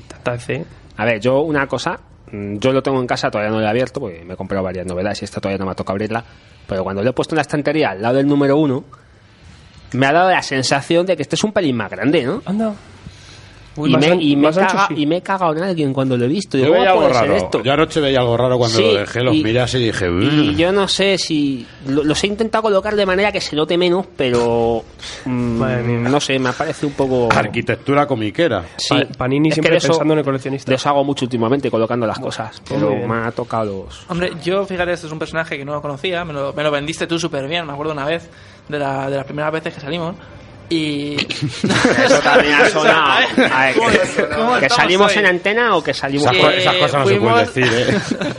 Joder, ya es un día bueno, tú. que fuimos por ahí a tomar algo. Ah, el parque. caso. Que yo estoy muy interesado además en comprarlo, pero me doy cuenta que lo que quiere hacer Panini es eh, hacer una edición muy de coleccionista, con ah pero mucho eso te extra. lo soluciono yo, yo te vendo la original. No, porque eso está recoloreado además. y me, creo- sí, sí. me Ah, interesa, me interesa esta tía, lo siento. Y me estoy dando cuenta que para el que quiera descubrir la obra, quiera de- más allá de coleccionar, conseguir un objeto de oculto, quiera descubrir el personaje, lo tiene complicado, porque claro, vas a coger el tomo y dices, ¡ay va! ¡Qué pedazo de tomo! Y te das cuenta que solo son 100 páginas. Estás pagando casi 20 pavos Es por así, 100 es páginas. así, es así, es así. Además, hay otra cosa, que el tomo 1 todavía venía entrevistas con el creador, venía historia del personaje y no se contó todo y digo, bueno, pues en este tomo saldrá también. Mike. Sí, aquí el señor guionista original se ha marcado un tomo como el de la Liga de los Caballeros Extraordinarios, que está muy bien de contenido, pero la mitad te zurran ahí con medio kilo de chope para rellenar. Y yo he sido embarcado un poco como Adrián con este personaje. Yo el primer tomo todavía estoy asimilándolo y he pillado el segundo a la espera de a ver si da un giro un poco esto y, y despega. Porque ya te digo, el primero despacito. Hombre, a mí sí me encantó, porque no- ni lo conocía y, y encontrártelo en esta edición retuneada impresionante, sí que el dibujo es espectacular y el, el color que le han metido, genial. Sí, no voy a entrar en el tema de, dibujo ni en el apartado gráfico, el tema de historia, sabemos todos que, que esto está aquí detrás el señor Moore, pero sí que un poco el personaje al principio me parece un poquito lloreras. Espesito. Un tío que cuando se da cuenta de lo que es y por decirlo de una manera ya recupera todo de golpe, sabe quién es, lo hasta dónde puede llegar, lo que puede hacer y dejar de hacer y, y le ves bastante limitado al tío. Mm, pero es un juego ahí también de... Claro, por eso estoy a la espera del segundo a ver qué, qué más me van metiendo. Y más que del segundo, el tercero nos va, nos va a sorprender. Bueno, yo me he esperado para que habléis todos para yo Venga. hacer mi super mega análisis. Expláyate. Porque, bueno, yo es que me encanta a mí esta edición y, bueno, sí que el contenido seguimos con la aventura de Michael Moran muy bien. eh, las- la historia te engancha, encima empieza con historias cortitas, geniales. Vale, eh, en cuanto a extras, mal, claro, no tiene ni introducción. Me parece que al principio no ni te introduce. Que al menos una- un mínimo articulillo para introducirte. Exacto. Tampoco tienes entrevistas o material extra son todos originales. Y un fallo, eh, aparte, ya no solo que. Porque está muy bien que vengan un mogollón de extras y los disfrutas un mogollón y, y es genial y muy bien. Eh, es que también el- las portadas alternativas, que es uno de los mm, de esta nueva edición, que es uno de los atractivos, vienen resumidas todas en una página de tres en tres y tienes ilustraciones, eh, pero asombrosas, como son las de Julián Antonino Tedesco, eh, brutales. Tienes otras eh, de Adi Granov, eh, Paul Renaud, que son ilustraciones de, portadas alternativas geniales, pues las tienes reducidas y te las rejuntan en tres. Ya que haces me- medio libro de extras, al menos las portadas alternativas, que es uno de los grandes atractivos de esta colección o esta nueva edición, respetan un poquito el tamaño. Yo espero que para futuras al menos nos, nos hagan un poquito de caso y, y se puedan disfrutar un poquito. Ya no, ya no me metas extra, pero sí que al menos esas portadas sí que merecen la pena en un tamaño correcto. Yo intentaré hacer un articulillo con estos autores que he visto que son tremendos y ya meteremos ahí algunas galerillas porque merecen Su- mucho su- la suena pena. bonito. Pero vamos, aún así nos ha parecido lo que os ha parecido, pero lo, Sí, no- tres o nos cuatro en esta mesa por aquí esparcidos. Eso por supuesto. Y señor Alfredo, Yo nada, muy rápidamente, eh, si la semana pasada veíamos algunos retrasos, está también. Uno que hemos muy, eh, echado mucho en falta son los adelantos de Aleta que salían esta semana, se han retrasado para la semana que viene, que viene Masks de Max, de Chris Robertson con Alex Ross, una historia genial en un tomo. Habrá que esperar otra semanita más, seguro que lo llevare- llevaremos para la semana que viene. Este va a ser el Miracle Man de la semana que viene. pero seguro, vamos. Y, y nada, salía también esta semana todo lo de CC, ediciones. Todas las grapas, eso ya lo conocemos. eh, y así de, en plan especial, pues tenemos eh, Batman de Grant Morrison, de Russell Gould, eh, un tomo por unos 30 euros o algo así. Yo no lo he leído. eh, ¿Vosotros qué opinión tenéis acerca de este tomo? Hombre, a ver. Es, es que el Batman de al Ghul tiene mucho. Tiene cosas como Rip, que es como unas flipadas, como vemos a, a Val Jaimito y cosas de estas. Y luego tenemos cosas más sosegadas, como esta, Batman e Hijo. Y la edición es preciosa. El precio es enorme, porque como rollo ECC, como siempre digo. Y la obra, pues bueno, a quien le guste Batman le- lo- se lo puede leer, pero eso sí, que sepa que tampoco se va a encontrar la hecatombe o la, una nueva historia del personaje que le vaya a rediseñar su historia, no. Aquí te vas a encontrar una historia entretenida de Batman, como suele ser la mayoría de la, de la etapa de Morrison en Batman, que es entretenida, más o menos. Vamos, habrá gente que a lo mejor le guste, gente que no. Pero que sepan que tampoco se van a encontrar una cosa espectacular, ¿eh? Tenemos también el, a mí que me encanta el tomo 2 de Transmetropolitan, que se publica do- cada dos meses. Y eh, tenemos eh, grandes autores de Batman, de Bernie Wrightson, La Secta. A ver, mm, yo ahí tengo mi opinión. Yo eso lo, lo conozco de hace muchos años de tenerlo en la edición de 5. Creo que le han metido unos extras con Killer Croc y cosas así, eh, pero es que el precio me parece también elevado. O sea, entonces, 25 euros. claro, yo lo que aconsejo cuando salgan reediciones de estas que ya están publicadas en 5 antes de gastarte la pasta en esto, te puedes ir a sitios como Mundo Fantasía, que a lo mejor puedes encontrar lo mismo en edición antigua bastante más barato. Es una opción que tienes, evidentemente, pero también lo, lo- lo pensaría antes de gastarme el dinero. Hombre, Pierdes la tapadura, que es la primera vez que se edita en tapadura. Oh, no, no, no, perdón. Es cierto, La plan- que tengo yo de Planeta Planeta Agostini está está, en en, un tomito. Bueno, yo lo tengo la misma de que José, Sí. ediciones 5, y ya te digo, en cualquier tienda de segunda mano, eso estamos. Es, hay un montón de, de, de packs donde tienen los cuatro números por 15 euros, por 12 euros. Bueno, pues esto es lo que tenemos la semana que viene. La, digo, para esta semana, la semana que viene traeremos más cositas y, y nada. Y de aquí, bueno, Mike yo creo que se iba ya, no aguanta un poquito, pero bueno. Cinco minutillos más. y Lo que sí agradecerte... ¿Has visto cómo engancha esto? Sí, sí. Está metadona fuerte. Sí, bueno, nos vamos con unos clásicos muy buenos que tú traías unos originales en inglés, de C. O sea, Sí, si quieres se los dejo para que terminéis el programa ya con ellos ah, y ya sí, tú, déjalos por aquí para me los regalas, ¿no? Pero cuéntalos. Te los cambio por un mortadelo. Sí. un anacleto. También. Vas a salir perdiendo. Pues si no tenéis miedo, nos adentramos en la mazmorra a ver qué hay.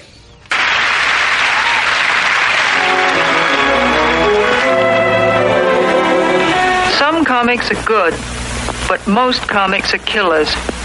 They kill time, they kill imagination, and they kill the urge to read books.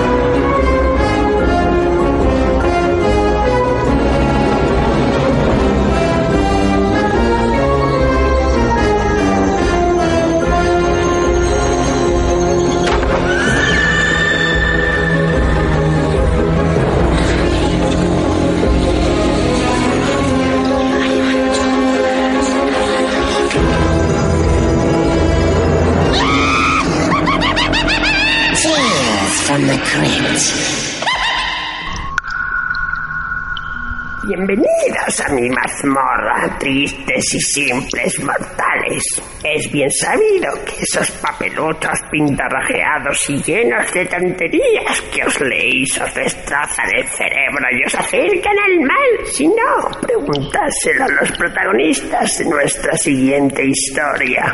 Quisieron corromper a los niños con sus historias, haciendo tebeos.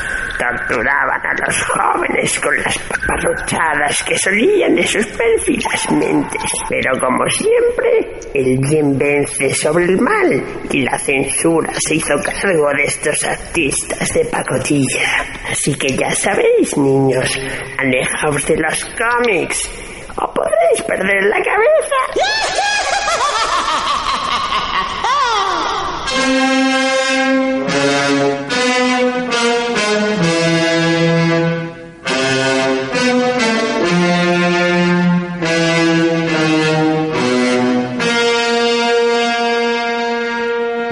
grande ese guardián de la cripta que tenemos, ese creepy que tenemos en el programa personal. Hemos ido al sótano por él. Hemos ido. El doctor Wertman que estaba aquí hablando, ¿verdad? Y todo para traernos los clásicos de EC, de esa editorial. sí. ¿Qué nos puedes contar, José? Voy a contar millones de cosas porque bueno, la verdad es que me he estado documentando en distintas páginas de internet, en los libros que tenemos aquí. Más tengo la, la colección de C de Planeta Agostini que salió hace años. Y bueno, me he quedado muy sorprendido viendo todo esto porque la verdad es que toca muchos temas a la vez, ¿no? Hay que decir, bueno, vamos a repasar un poco la trayectoria de C. EC en un principio es una editorial que se llama Educational Comics, que saca cómics de historia, de ciencia, historias bíblicas. Y el creador es un señor que se llama Maxwell Gaines, el cual es una persona muy importante en la historia de la industria del cómic, porque lo que es el cómic grapado, tal y como lo conocemos hoy en día, en parte es una creación suya. Algo que parece una chorrada, como coger un montón de tabloides y graparlo, pues como el que le puso un palo a una valleta, ¿no? Sí, es una chorrada, pero fue el primero que lo hizo.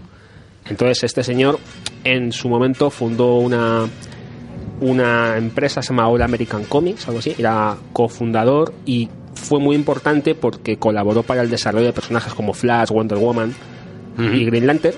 Y Hawkman también. Y Hawkman. Y este señor, pues eh, en un momento concreto, creó su propia editorial, que era Educational Comics, y lo único que se llevó de esa editorial fueron los cómics bíblicos.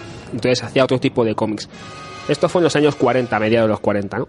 Entonces, el problema, bueno, en el año 47 tuvo un accidente de navegación, se Mm. muere y la empresa pasa a su hijo. Su hijo se llama Bill Gaines. Bill Gaines en principio no le interesan los cómics, no ha salido un cómic en su vida y pasa olímpicamente del tema. Se pasa por ahí a firmar, pero hay una persona, se llama Sol Cohen, que es un manager de la empresa, que le empieza a convencer de que, bueno, que realmente eso que está muy bien y se empieza a interesar por los cómics. El tema es que en esa época mm, hay que entender también un poco que pasaba la Segunda Guerra Mundial, los cómics de superhéroes en, en principio interesan menos. Había decaído la Había venta. decaído bastante, sí, porque ya este rollo de sacar el superhéroe pegando a los nazis ya no lo podían explotar de la misma forma. Y había otro tipo de historias, pues historias de terror, historias románticas, historias policíacas, historias del oeste, se empezaban a explotar esos, esos temas. Y en un momento concreto, pues Bill Gaines eh, lo que hace es que empiezan a captar talentos por anuncios y empezar a... ¿Y qué talentos? y qué talentos. Y el primero que viene ahí es Hal Feldstein, que es un guionista, que forma un tándem con Bill Gaines y empiezan a hacer cómics de terror. Lo que pasa es que, claro, eh, hay que entender cómo funciona esta empresa y cómo, y cómo hacen las cosas. ¿no? Vale, lo primero que, que hacen, esto es importante, los títulos que ya tienen en marcha los cambian, eh, o sea, cambian la colección de título, porque esto es una forma de ahorrar dinero. O sea, si hacías un título nuevo, tenías que escribir en el registro una colección nueva. Ellos no, ellos simplemente cambiaban el título de colecciones que ya existían. Entonces, pues, por ejemplo, Green Patrol, que era una colección que existía, se acaba llamando Tales from the Crypt. Y además respetaban el número. Sí, respetaban el número, efectivamente. War Against Scream se llama The Ball of Terror. Y Western Gunslater, que era del oeste, se llama The Hound of Fear. ¿no? O sea, cambiaban el título de la colección, pero respetaban el número. Eh, como términos novedosos que tiene EC, pues lo primero, la consideración a sus trabajadores, porque permiten que la gente firme los guiones y firme los dibujos. Lo segundo, en los sueldos que pagan, porque para que os hagáis una idea, pues una página Charlton, por ejemplo, te pagaba 6 dólares por página y EC te podía llegar a pagar, a pagar 25. Había una diferencia muy grande. Otra cosa también novedosa que tenían era el sistema de comunicación con los lectores, permitían correos a los lectores, cosa que entonces no era frecuente. Y eh, una cosa que ya lo habéis comentado en esta entrada tan buena que hemos tenido, eh, los narradores. Porque el tío Creepy que conocemos Es eh, una es una- es versión. una- es una versión de algo que ya existe en estos años, porque el Guardián de la Cripto, la vieja bruja, son personajes que nos empiezan narrando estos cómics. Todo esto eh, estaba muy bien, eh, estos señores vendían bastante, tenían unos canales de distribución muy buenos y vendían por Estados Unidos, pero eh, empezaba a haber problemas, problemas y muy serios. En los años 50 hay que ver un poco cómo es la sociedad americana. Mm, Estamos hablando de un país que cuando acaba la Segunda Guerra Mundial había experimentado una bonanza económica a costa de vender armas y a costa de lo que hacían. Y cuando se acaba la Segunda Guerra Mundial hay un efecto rebote en su economía.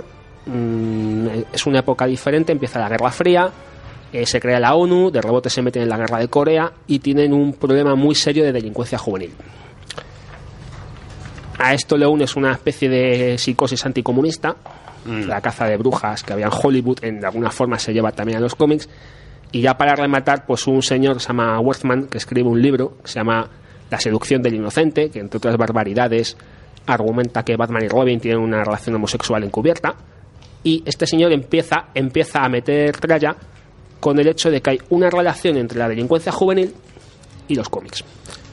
Yo sobre Wellham, el tema de por qué él asoció este tema de la, la seducción del inocente, es porque Werham, eh, aparte era neurólogo y era mm, encargado de varias, mm, de varios... eh, Investigaciones. No, hospitales mentales. Y ahí hizo una serie de, de entrevistas en la que cogía varios sujetos, niños de 11 años, de 14 años, que habían apuñalado a, a sus compañeros o habían tenido eh, cualquier problema, y daba la casualidad de que habían leído cómics. Sí, claro, pero- un niño esa época, Claro, ¿qué, sí, qué- qué eh, quieres es, que haga? es un sondeo de demoscopia, ¿no? O sea, es decir, coge cinco niños y da la casualidad de que han leído. cómics. Coge, Exactamente. coge cinco mil y entonces hablamos, pero eso realmente Y era una, aparte era una yo barbaridad. creo que también aprovechó todo esto porque ya empezó a meter a decir que es que claro que es que los cómics eh, al niño no le enseñaba nada bueno porque les hacía no les obligaba como los libros a leer de, de izquierda a derecha sino que el niño podía mirar Bueno, ¿sabes? aquel- y, aquello y fue una- perdía la Fue atención una barbaridad. ¿no? Entonces aquí los problema- el problema que, que hay en toda esta historia es que empieza a haber una, una especie de un clima social de rechazo hacia los cómics muy grande y entonces los editores estaban bastante asustados porque esto realmente podía, podía presentar un problema a medio plazo muy serio. ¿Qué ocurrió? Que Bill Gaines lo que hace es que crea una asociación, se llama Asociación Comics Magazine Publisher, la ACMP, en la cual lo que están intentando es hacer una especie de autocontrol entre las propias editoriales para eh, llevarse menos palos por parte de la sociedad y hacer los cómics un poco más suaves. El problema es que en esta asociación de cómics no entra casi ninguna editorial. ¿Qué ocurre? Que en un momento concreto, pues eh, la editorial DC tiene un problema muy serio porque publican un número, se llama eh, Panic, el número 3, que eh, hay una historia que parece ser que hacen una especie de crítica o ridiculizan la Navidad y en Massachusetts se censura el cómic, se prohíbe. Entonces la policía se presenta en las oficinas, se llevan a la secretaria, la interrogan y a partir de ahí pues se hace una serie de audiencias en el Congreso o en el Senado, no sé exactamente bien, y empieza una especie de juicio. En este juicio la verdad es que Bill Gaines pues no está muy afortunado porque el hombre no va en las mejores condiciones al juicio. Le presentan... No va fino, no, ¿no? no va muy fino, no, no va como debe de ir. bueno, fino sí iba. Siempre a tope. Eso sí. Y, y le presenta pues una, una portada, ¿no? Que sale una tía que le han arrancado la cabeza, entonces le empieza a preguntar, oye, ¿esto te parece bonito? Dice, sí. Dice, ¿pero lo ves adecuado? Dice, hombre, dice, para un cómic de terror, sí. Y claro, ya lo que faltaba, ¿no? Entonces, pues eh, lo que se encuentra en ese momento es el rechazo, es el rechazo por parte de, de las distribuidoras y por parte de, de los kiosqueros, de decir, bueno, esto no lo podemos vender porque los padres están en contra. El mundo del cómic sale muy vilipendiado, sale muy tocado de esas audiencias, queda muy mal lugar. Y entonces lo que deciden, junto con un montón de editoriales ya conocidas, es, por un lado, crear el Comics Code, que es una especie de censura, bueno, no censura, es un control interno entre por parte de, una, de un tercer agente para que esos cómics no, no, no infrinjan ciertas leyes y se les pueda criticar. Y por otro lado, lo que hace en, en parte en su empresa, crea una cosa que se llama la New Trend.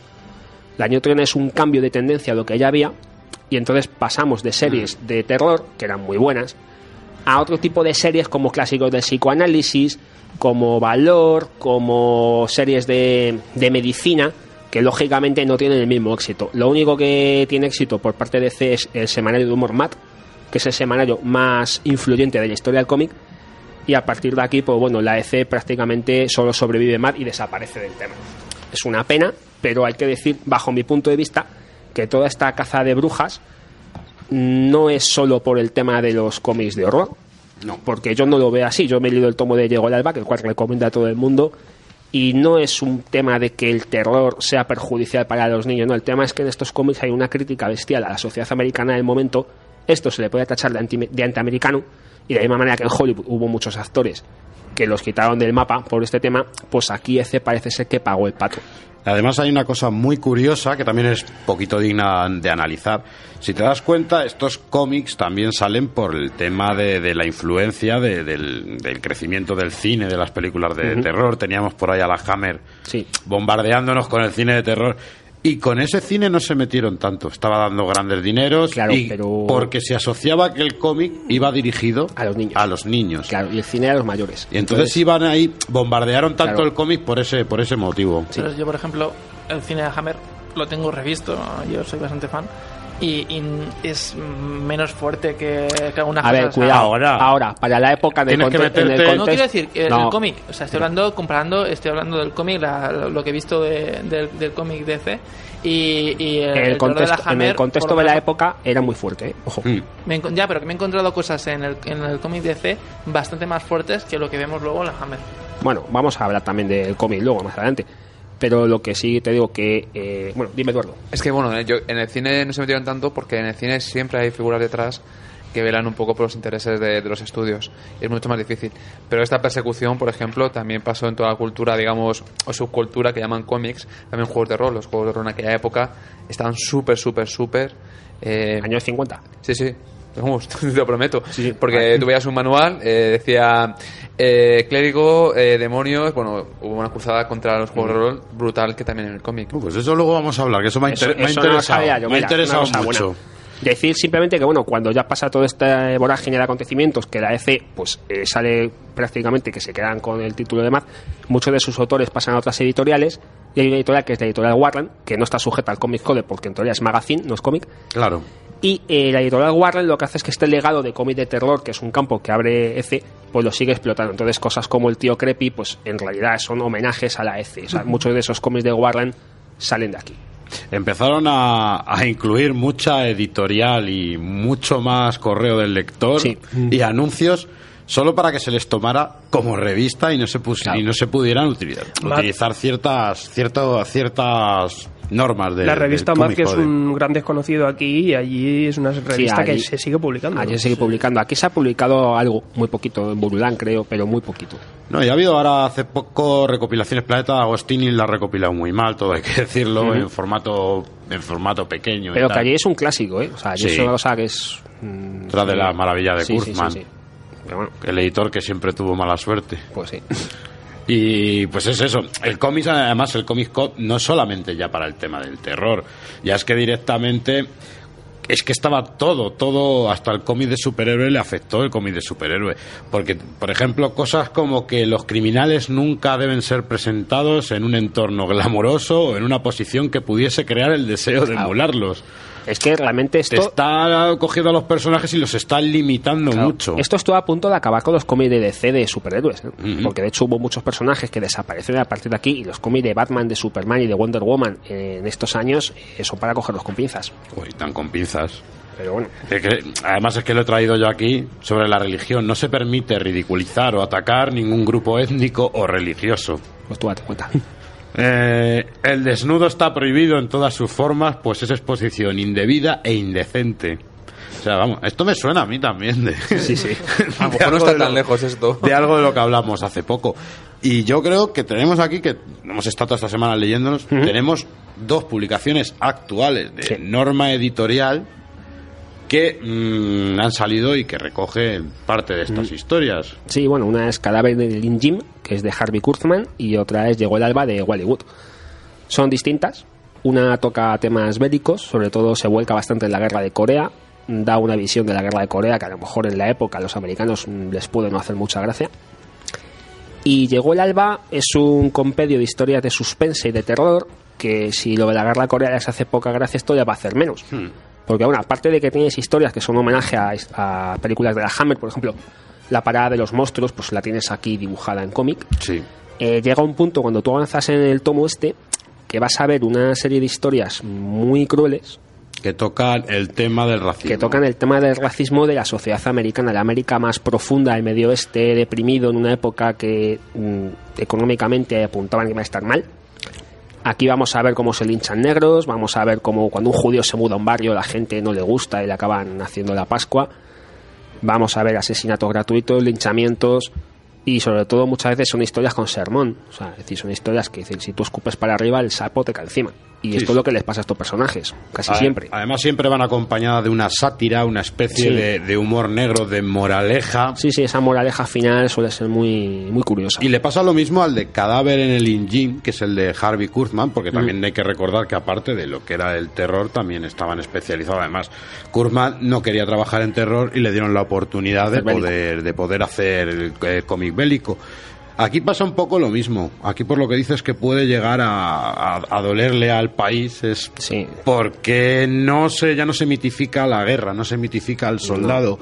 Ya no son héroes, son simplemente humanos que van al campo de batalla que están destinados a sufrir y Sí. que no tienen diferencia. Él y el enemigo no tienen lo- diferencia, y- son y su- simple- sufren los dos. Son Ah, simple peones de que una sí. guerra. Aquí Kurman lo que hace es refleja la realidad de, de la guerra y no está ni a, ni a favor ni en contra de la Claro. guerra, es simplemente retratar cómo O sea, es la guerra. es que hay que diferenciar, no es lo mismo ver un Capitán América de Timely, por ejemplo, que los nazis son los malos, el Capitán América es la hostia Claro. y todo es muy bonito, muy limpio, que pintar una guerra sucia en donde estás viendo realmente el barro de las trincheras, cómo pasan hambre, cómo comen porquerías o cómo te llevan un montón de tíos en un camión o en un tren y de pronto los bajan y los fusilan. Y como la victoria no es la victoria. Son, son historias cortas que, que son brutales por, la, por lo que te cuentan. A mí me parecen dos volúmenes, además el de Llegó el Alba, que es el que hablamos de Wallywood, a Wallywood sí le tenía mucho, mucho, muy visto y me ha encantado. Pero es que mi sorpresa ha sido con Harvey Kurtzman. Claro, no los- No me, espera, no me esperaba esto. Yo los bélicos sí, porque tenía la colección de, de Planeta y sí tengo la de clásicos bélicos. Lo que pasa es que de Hollywood estaba más acostumbrado a ver cosas de ciencia ficción que no esto. Claro, que también, también, Claro, también trabajaba es que, muy bien es, la- que, es que le iba mal la ciencia ficción, quizá. Entonces yo, yo me quedé muy sorprendido, sobre todo por la, digamos, eh, lo peliagudo que es tocar ciertos temas en esa época, ¿sabes? Porque te podías buscar un problema muy serio. O sea, tú no podías tan alegremente criticar ciertas cosas porque te podía llegar el Ku Klux Klan a tu casa y lincharte. Y Muy no es ninguna tontería, ¿eh? No, no, no, no. no es que en esa época tenías que andarte con mucho cuidado. Y bueno, Y me que las opiniones estaban divididas. Ese tema de, del racismo, Claro. no racismo, tu vecino no sabías lo que pensaba El de, el realmente. de Wallace Wood es un tomo muy disfrutable por la variedad que te ofrece de, de historias, la tinta y el dibujo que tiene que es brutal Sí. y, y también por la gente que no hemos leído historias de la cripta en cómic que, que si estabas enganchado a la serie, verlo en cómic Yo, es una pasada. único comentar, hablando de historias de la cripta y tal, una cosa, un deseo personal mío, que saliesen dos tomos o un tomo con historias de Graham Ingalls y de Jack Davis, Bueno, porque eso ya sería una cremada, ¿eh? O sea, y se- sacar a Graham Ingalls. y si vienen igual esto- y si vienen igual que estos, porque yo no sé vosotros qué pensáis. La edición es muy buena, son Los libros... extras Sí, son brutales. Sí, magníficos. las, po- las portadas que te vienen en el Harvey Kuzman son bestiales. Saber, y además en, col- vienen en Y en, color, color, las y en color a tamaño de la hoja. O sea, eh, Bueno, a lo mejor de Hollywood eh, le ha faltado un poquito. A lo mejor Ahí quizás le han faltado las portadas, pero con toda la información que Ah, tiene, que además mola porque lo estás leyendo y sabes lo que estás leyendo, te pones en el Claro, contexto te histórico pones en el contexto, y una vez que... que- tienes esta información, leerlo es que si no, si no, no, si no, enfoque. no lo entiendes. O sea, es que tienes que, que valorar sobre todo lo que era. le, aporta una riqueza al, al tomo espectacular. Y luego, mucho mejor esta edición que la que sacaron anteriormente. ¿eh? Por supuesto, una que la biblioteca merece. Marvel muy simple. Pues bueno, señores, yo creo que pese a pasar miedo, estamos casi enamorados de estas ediciones. Pues sí. Así que vamos a ver algo de terror un poco más moderno. You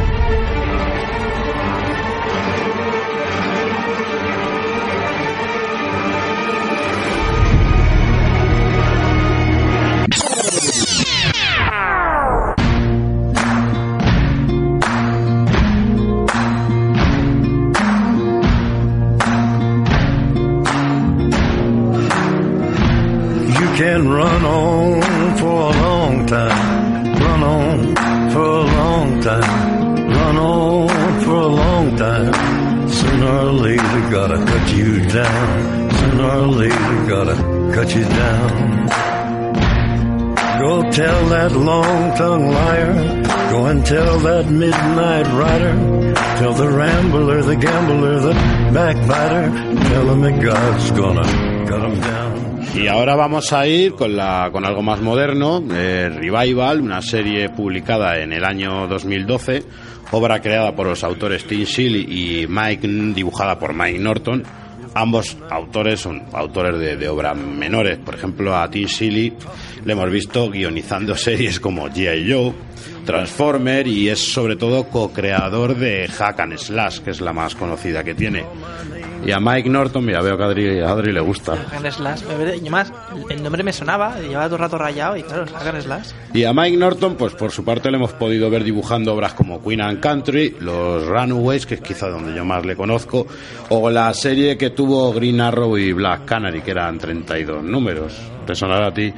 Eh, pues nada, la serie de Revival nos, nos plantea un- una trama un tanto original, ya que en el pueblo de Rothschild eh, es un pequeño pueblo rural aislado de Wisconsin, en el que se ha, se ha producido un extraño fenómeno en el que los muertos no pueden morir, o mueren y reviven. Entonces, la ciudad, por así decirlo, se, lleva, se llena de revividos. Revividos que no zombies. Que no zombies. De ahí la coña que teníamos en la, en la música. Exactamente. ¿Qué ocurre? Estos revividos despiertan y vuelven a realizar sus funciones de vivo. Vuelven a sus casas o vuelven con su familia y entonces ¿Cómo lidias con todo eso?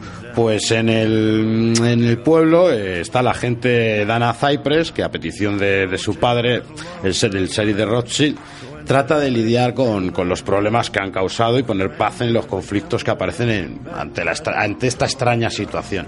Claro, también hay que decir el eco que, el eco que de, de este hecho que ocurre en el país. Las asociaciones religiosas ven esto como un, como un toque apocalíptico, como una próxima venida del, apocalip- del apocalipsis.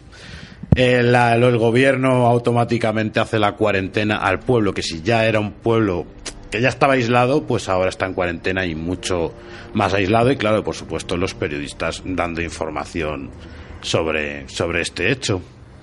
¿Qué os ha parecido a vosotros la, Es una idea original. Sí que últimamente me ha picado un poco la nariz porque hay una serie, una serie de televisión que es Resurrection que también aborda este tema como un niño vuelve a la vida y entonces eh, se ha muerto el niño pero vuelve a su casa y también se tuercen las cosas que es una cosa que también pasa en esta serie y pero explora un concepto muy bueno que al, principio es como algo muy simple pero claro, cuando por ejemplo una persona de anciana ya se quiere morir y no te puedes morir, ¿qué, qué pasa? Y, o, o te mueres con una enfermedad o cosas así. Y también hay un, hay un elemento dentro de la obra que, que no hemos mencionado, que es el, el fantasma alien.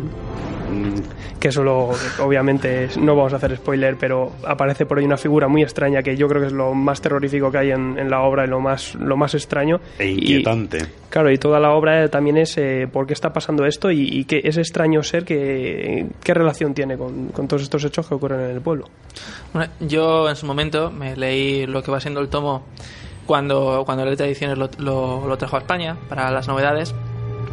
Y lo que sí que es cierto que en un comienzo parece que, que es muy novedoso, que es porque la idea es muy atractiva de de repente ver un pueblo donde la gente no, no puede morir porque revive.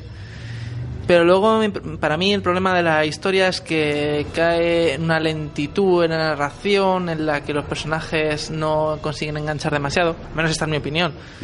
Pero el concepto general de la obra está muy bien. Sobre todo hay un, el tema de, de cómo. Bueno, porque al, al coco no le puede venir bien que tú mueras y revivas. O sea, eso para ti, para tu mentalidad, eso es un trastorno enorme. Y eso lo trata muy bien lo- el guionista en la obra. Eh, yo lo primero, yo no veo un concepto tan original, porque hay una película que se llama Rale Tornados, que tr- trata esto. Lo que pasa es que la otra película lo trata a escala mundial, esto lo hace, lo focaliza en un pueblo Hmm. pequeño. Eh, lo que dice Adrián es que es cierto, hay una cosa, si tú estás vivo y sabes que si te mueres vas a resucitar, afrontas la vida de otra manera. Es quizá lo interesante de la obra, ver esos personajes cómo reaccionan.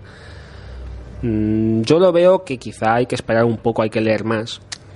es lo que hay que leer más porque esto va a evolucionar. Porque Es yo que- he leído cosas aparte de este tomo y va, va a Las seguir se y, claro. esto va a evolucionar luego y se vuelve más interesante. ¿eh? Yo a mí me parece un principio, Es un sobre principio, todo. sí. Me parece un principio, pero lo que sí digo, yo sí veo que es una mm, obra que desde el principio se bifurca, pilla varias tramas, cada una por un lado, y en cada una de esas tramas lo que vamos conociendo es un poco lo que es el pueblo, lo Mm. que es la vida de esos personajes, el cómo se interactúa y sobre todo el aislamiento. Es lenta, o sea, es lenta, pero hay que darle, que esto no sé cuántos números americanos traerá. que Cinco. traerá, Cinco. Hay cinco, sí. Pues dale 15 y me cuentas. Porque yo creo que va a ir a mucho más. A mí lo que me ha pasado con la serie, con la cómic este, es que me recuerda a otra serie, no a la que has comentado tú, Alfredo, sino Leftovers, que es una serie que había en, en Digital Plus. Y le pasa lo que creo que coincidimos todos. Esa serie al final va muy lenta. Parecía que no pasan muchas cosas, no pasa nada. Estás así como un poco a la expectativa y claro, eso mata un poco. La sensación de esta primera temporada de Leftovers me hizo decir qué pérdida de tiempo. Y en este cómic he sentido un poco igual, que es un poco la pena que, que me da. Luego hablamos de aspecto de dibujo que está muy bien, que hace que, que, que- que merezca la pena. Pero qui- quieres que pasen cosas, quieres Y- que te encuentren cosas. y la ves pero, frenada.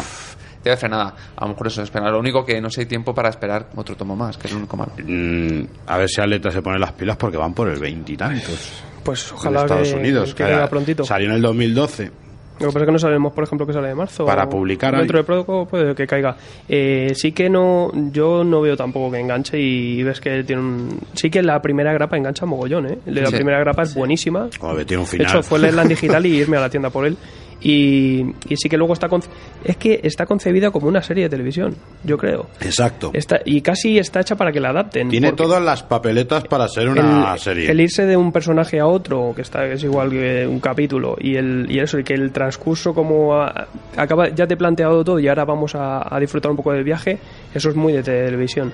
También, una, pero sí, una cosa que engancha es ese, ese thriller rural que tiene Yankee. Mm. Rural- rural lo llaman. esos policías de un pueblecito enano y cómo se conocen todos y te va poniendo los, los, pa- los sitios de cada pueblo del pueblo eh, la casa de no sé quién el- la universidad de no sé cuánto ese toque que tiene que en pocos TVO lo tienen eh, engancha bastante Pero a mí sobre el ritmo, pese a ser lento, me parece que es una maniobra para darte la sensación de agobio que da. Y la sensación de claustrofobia, de que el pueblo está encerrado, de que la historia no pasa. Es que en un pueblo de estos No, pasa nada. no Lo- sabe qué está pasando tampoco. Lo más interesante que les ha pasado en años ha sido esto. Entonces, ¿qué ocurre? Que a mí hay una sensación que me gusta muchísimo, es con toda la nieve e incluso de día, da esa sensación de miedo, esa sensación de, de oscuridad, de algo... Claustrofóbica. De algo oculto. Sí. A mí este ambiente rural me recuerda un montón a Twin Peaks. Twin Peaks. Es que a mí es lo que más me gustó al principio y lo que más me llamó a leerlo fue ese estilo Twin Peaks que mama la, o sea, que la obra ha mamado Twin Peaks un montón y se nota. Y yo creo que, que eso es lo que dices tú, ese aspecto de, bueno, lo que hizo, lo ha dicho Alfredo, es el ambiente rural le da muchísima fuerza. Yo creo que esta misma historia, en un ambiente de Nueva York, de callejuelas y callejones, habría perdido mucho. No, funci- no funcionaría nada. Claro, porque yo creo, es que yo creo que el paisaje y el escenario hace muchísimo. Es inquietante. Maneras, yo, si te juego un poco de ventaja porque yo he leído más números, os puedo asegurar que más adelante sí que engancha. ¿eh? Es que además, yo una de las cosas que veo que tampoco lleva una línea muy definida. Parece que nos muestra este pueblo y es lo que se va a vivir en el pueblo, pero por ahora la trama que nos ha dado no... Hay varios tampoco ramificaciones del guion, digamos. Eh, Sí. cada hay varios personajes, cada personaje tiene su historia particular, pero todos conectados con lo que pasa con estos retornados, digamos. Porque Mm. luego los retornados a lo mejor no son lo que parecen. Y no digo más. Por ahora es algo de fondo, que tampoco destaca en la obra, salvo Claro, que eh, como es una- que un hecho, ¿no? Es algo que está ahí, pero no te cuenta exactamente lo que hay. Es algo que sabes que, que te puede caer encima en cualquier Y momento. yo recalco el, el bicho este blanco, que es que es genial. A mí Yo creo que es una idea genial. es una especie de Casper. Yo Y- cuando y de- lo y vi, de alien extraño. Yo cuando lo vi, la primera impresión que me dio es que era un Wendigo.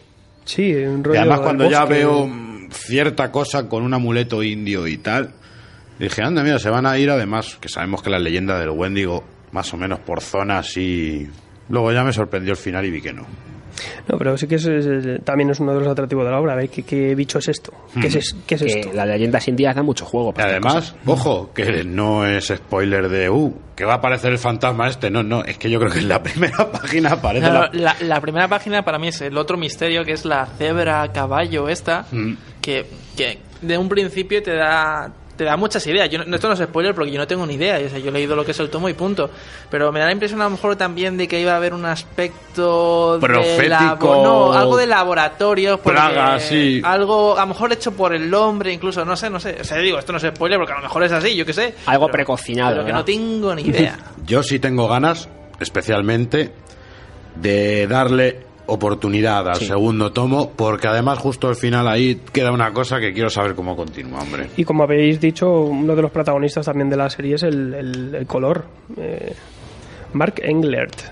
El color que le dan a la serie, porque el, el trazo del dibujo no, no aplica muchas sombras, ahí el trabajo lo hace el, el color. Y sí como aplica a, a toda la obra esos tonos pálidos, oscuros, grises, que hace que, que te dé un poco de penita verlo todo. ¿sabes? Es que es cierto que estamos en la- una época en la que antes los coloristas eran coloristas, pasábamos de ellos, nadie se sabía. Bueno. Y estamos en una época en que ahora hay dibujantes, porque tiene un trazo, lo que dices tú, muy limpio, muy claro, es un trazo muy claro, que deja la imaginación del colorista que sea el que dé el que dé las texturas de la- las texturas de colores y a mí el dibujo personalmente me parece que es un dibujante que en lo que le hemos visto con el transcurso de los años poco pero lo que hemos visto sí ha mejorado tiene una narrativa muy buena también. Yo creo que ya te digo, son dos, dos, dos artistas que en ningún momento han destacado y parece que con esta obra han conseguido su, su ratito de gloria. Yo creo que este es mm, otro sinónimo de, de Image Comics. Es un cómic fuera de superhéroe, fuera de lo normal, eh, más televisivo, pues si lo podríamos decir así, entretenido y, y bueno, y aquí está llegando un poco en España con cuentagotas, pero en este caso como lo edita Aleta es un tomo pues, muy cuidado y un precio yo creo que bastante razonable y es una cosa muy disfrutable. Esperamos con ganas el 2, yo creo. El 2 sí lo que lo esperamos. Además que sabemos que hay material. Y así José ha dicho que mola más, pues sí. Mira, Yo lo que digo es que Image, es lo que dice Alfredo, que este, esta línea que está cogiendo Image es espectacular. O sea, te puede gustar, a lo mejor a mí pues el cómic no me atrae más tal, pero lo que sí que hay que admitir es que dentro de lo que quitando los pijamas, dentro de lo que podría llamarse cómic independiente, que últimamente parece que todo lo que no es pijamas también se llama independiente, pero bueno, eh, mantiene un nivel altísimo en todas las obras, por lo Ojo, menos Ojo. En cuanto a cómic americano, yo creo. En cuanto ojo, Ojo que yo Sí, luego, y luego yo en Image he visto también, he leído cada cosa. No, pero pasa- digo últimamente, A ver, no, de pero vamos a- no, pero de los última, de los últimos. Lo, ¿eh? lo Ah, que no, tiene... no, no tiene el placer. De lo que salió en la Expo Image hay cosas. Sí, hay cosas muy Pero bueno, lo que, lo la de que, se va a la tumba de su abuela a Japón, eso no hay quien se lo coma. lo que pero- tiene esto tiene una cosa muy buena mira esto lo que sí es que es algo que es accesible para cualquier persona es una cosa que no te obliga a comprarte 800.000 números con 25.000 crossovers entonces en, en ese sentido es lo bueno que tiene Image como todas las editoras tendrá cosas que sean buenas y luego tendrá cosas que sean infumables pero Yo no- bueno ahí estás tú para seleccionar lo que te guste ¿entiendes? Yo no lo considero tampoco accesible. Precisa- Precisamente este cómic y Nowhere Man me parecen los dos cómics, digamos, que, que no es para, no es muy fácil recomendarlo. A mí accesible no me parece tampoco. No. O sea, porque he- habéis visto que se os ha hecho se os ha hecho lento. Tú no vas Ahora a una mismo- persona y le dices, perdón, Exacto. te recomiendo este cómic, cómprate este cómic, seguro que te va a gustar. Bueno, me, me refiero en el sentido de que no te obliga a, a comprarte muchas otras cosas para leerlo. Es simplemente comprarte Ah, bueno, esto, sí, sí. claro, por eso Pero yo, por ejemplo, a mi madre que se hinca mil series de televisión pedorras ahí en el, en el FDF y estos canales pedorros, para ti esta serie. Estoy de acuerdo contigo. Pero Genial. ojo, que esto yo a lo mejor en serie también todos diríamos, no pasa nada, ¿no? Como The Walking Dead, Claro. lo mismo.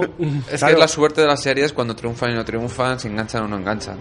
Le habla de Leftovers y el Leftovers está en duda la segunda temporada porque no consigue enganchar y se quedó interesante. Lo único que queda por, en nosotros que da la suerte que como sale en tomo y tener recuperado cinco números, creo que le hace un gran favor a, a la obra. Porque si fuera grapa grapa, Sí, a lo mejor la tercera grapa se había pegado. en Tela. Y además os digo otra cosa, no hemos dicho, avisar que no es una obra para nada exenta de violencia. Sí, hay un poco de tomate. Hay, hay bastante violencia y unas imágenes truculentas que no están fuera de lugar, tampoco vamos a mentir, no están fuera de lugar ni son muy escandalosas, pero al menos nos gusta avisarlo también. Un gore es un poquillo, sí. Nos gusta avisarlo también. Pero bueno, gore del bueno. Sí, eh, No es tu, no justificado. es al tu menos madre está- se ha comido a mi perro. bueno. O sea, Eso, Eh, eso- eh, eso es una obra de arte. eh, Ya. eh, ya, ay, ya te pilla otro punto débil. eh. Otra Secret War. Apuntando por aquí. Pues nada, señores, últimas palabras. Mm, revivimos un poco en el tomo 2. ¿Vas a revivir el dos? Voy a revivirlo. Yo no sé si continuaré. Eh, muchos clichés, me has hecho un poco lenta, pero el dibujo sí me merece la pena y el color. El dibujo y el color me gusta mucho. Yo sí continúo leyéndola porque tengo muchas ganas de saber cómo sigue. Ah, pues me ha entrado ganas con lo que ha dicho José, de que dice que mejora. Pues mira, lo había dejado, me lo leí los cinco números en un día, esto hace meses, pues mira, voy a volver a ello. Y yo sí voy a apostar porque hubo algo que me decía como a vosotros, no pasa nada, pero hay algo que me lleva y me, me hace seguir los pasos otra vez en la nieve. Accediendo a las interceptaciones del SHIELD, el FBI y la CIA. Iniciando reconstrucción virtual de la escena del crimen.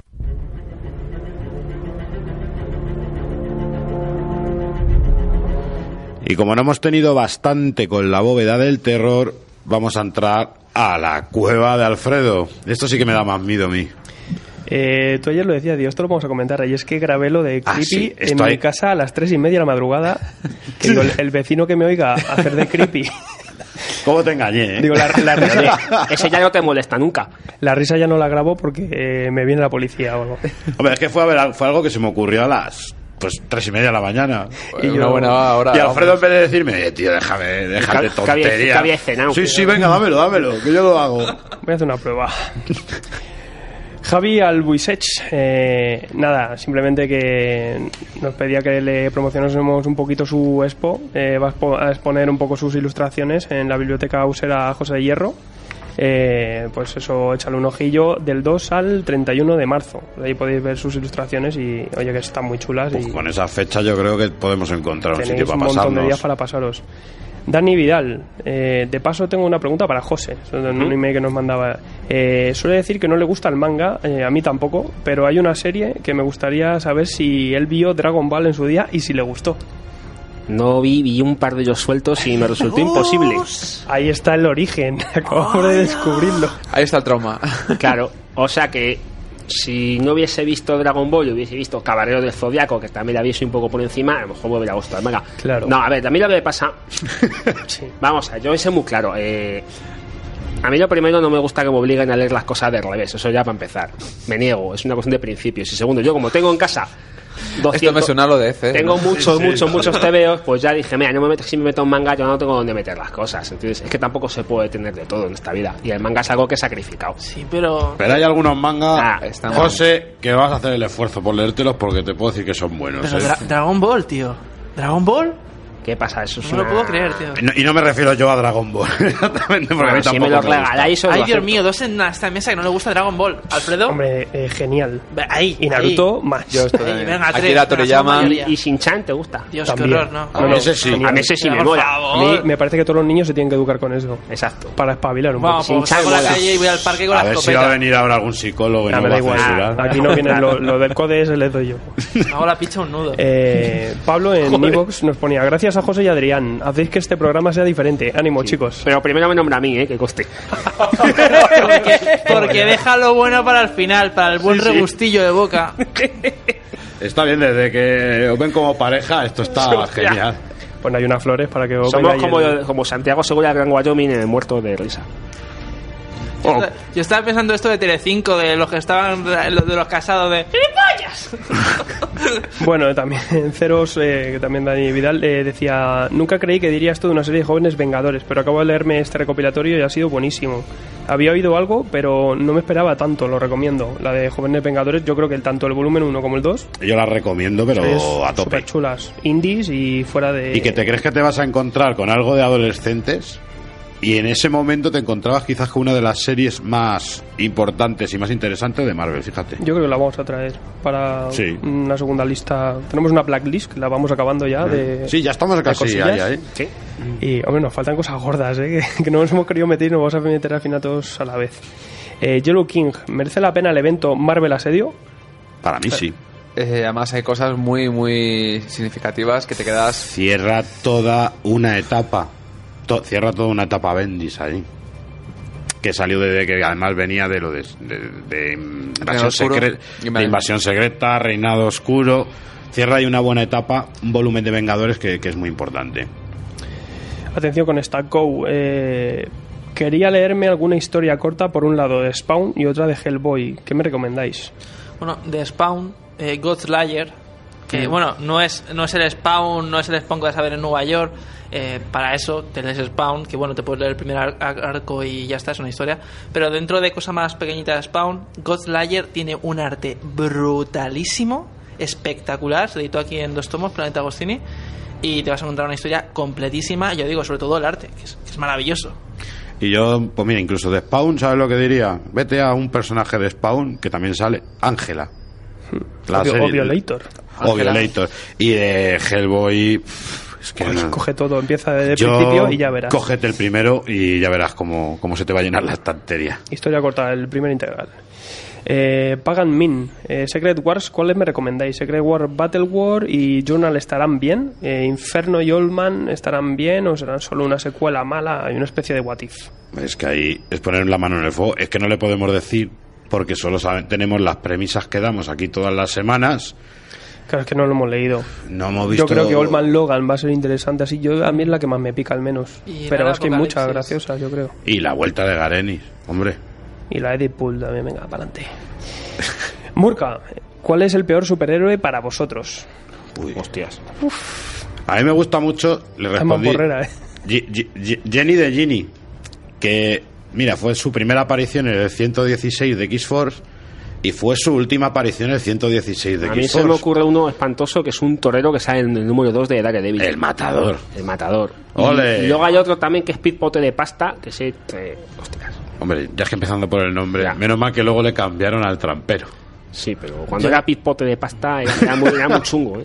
Yo de superhéroes no, pero de villanos en Spider-Man en los mogollón. 80, este que era que no quería matar a todos los que son los tontos, el matador, el asesino de killer. tontos. El full killer era, ese creo. y uno que era una y la rana que saltaba, que está que su bueno, que su habilidad era saltar y al Y por- final le vence que se, se descontrolan los saltos y se da hostias contra Y ya que Mike Man se ha ido, lo que me estaba comentando a mí antes del programa, el chico come materia es un gran. Ese de los clásicos de DC. Y el Ten Eyes Man, el hombre de los diez ojos, que tiene los. Tiene ojillos en, la- en los dedos también. las yemas. También es. es Para mí el peor es Howard el Pato. Y para mí es Eh, Pulpo. eh, ¡Oh, eh, tío! Pero es que no es un superhéroe. ¿eh? Para mí el peor es Romita Junior. Ay, Toma ahí. Ahí. No, esto es para que nos linchéis. Y Luego te darán cera. Llamad a Tomos y Grapas insultarnos. que va, que va, sí, me está Eh, gustando. Juan A. Punto. ¿Me podéis asesorar cuánto podría costarme abrir una tienda de cómics y figuras? Pasos a seguir. Bueno, esto casi que recomendamos pues que te acerques a tu librero un poco, que seguro que te puede contar un poquito cómo lo ha hecho él. yo no se lo aconsejo ahora mismo directamente. Sí, la verdad es que hay mucha competencia y está ahora el mismo tema- es algo que hay demasiadas tiendas y el mercado está muy complicado. No se lo aconsejo. Bueno, si te quieres informar, pues seguro que los libros te pueden ayudar, pues son gente súper maja y, y aparte que les encanta hablar de su trabajo porque le gusta su trabajo. Paradox, eh, ¿sabéis algo de la serie Marvel Runaways? De los, run- de los Runaways. Runaway. Los clásicos. Sí, es una serie adolescente, la verdad, pero que tenía ciertos ciertos tintes buenos. Por lo visto, los hijos eran los hijos, creo que eran los hijos de, de- de una de una organización criminal que se hacen héroes y que salía un dinosaurio también. Y tengo la, la pregunta de la semana. Metrograma, eh, arroba, eh, pregunta, ¿se han preguntado qué hacen los superhéroes cuando van al baño? Liberar rehenes. Jugar al Candy Crush.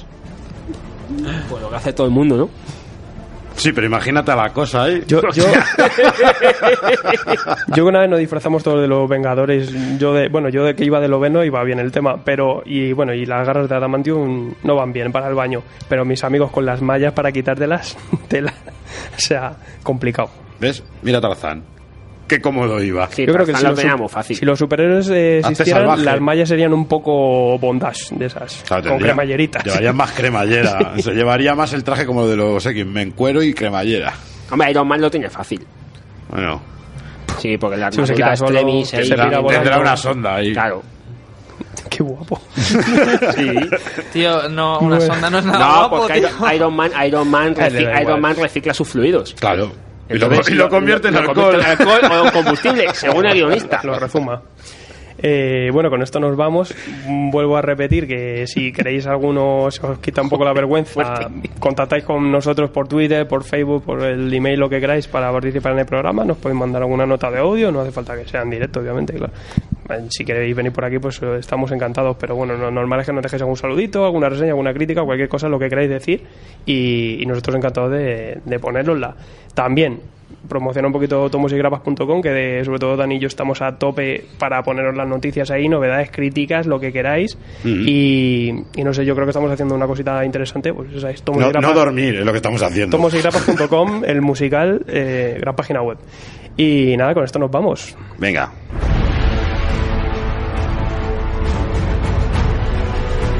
Síguenos en Twitter y Facebook o entra en nuestra web tomosigrapas.com o si lo prefieres, mándanos un email a tomosigrapas.gmail.com.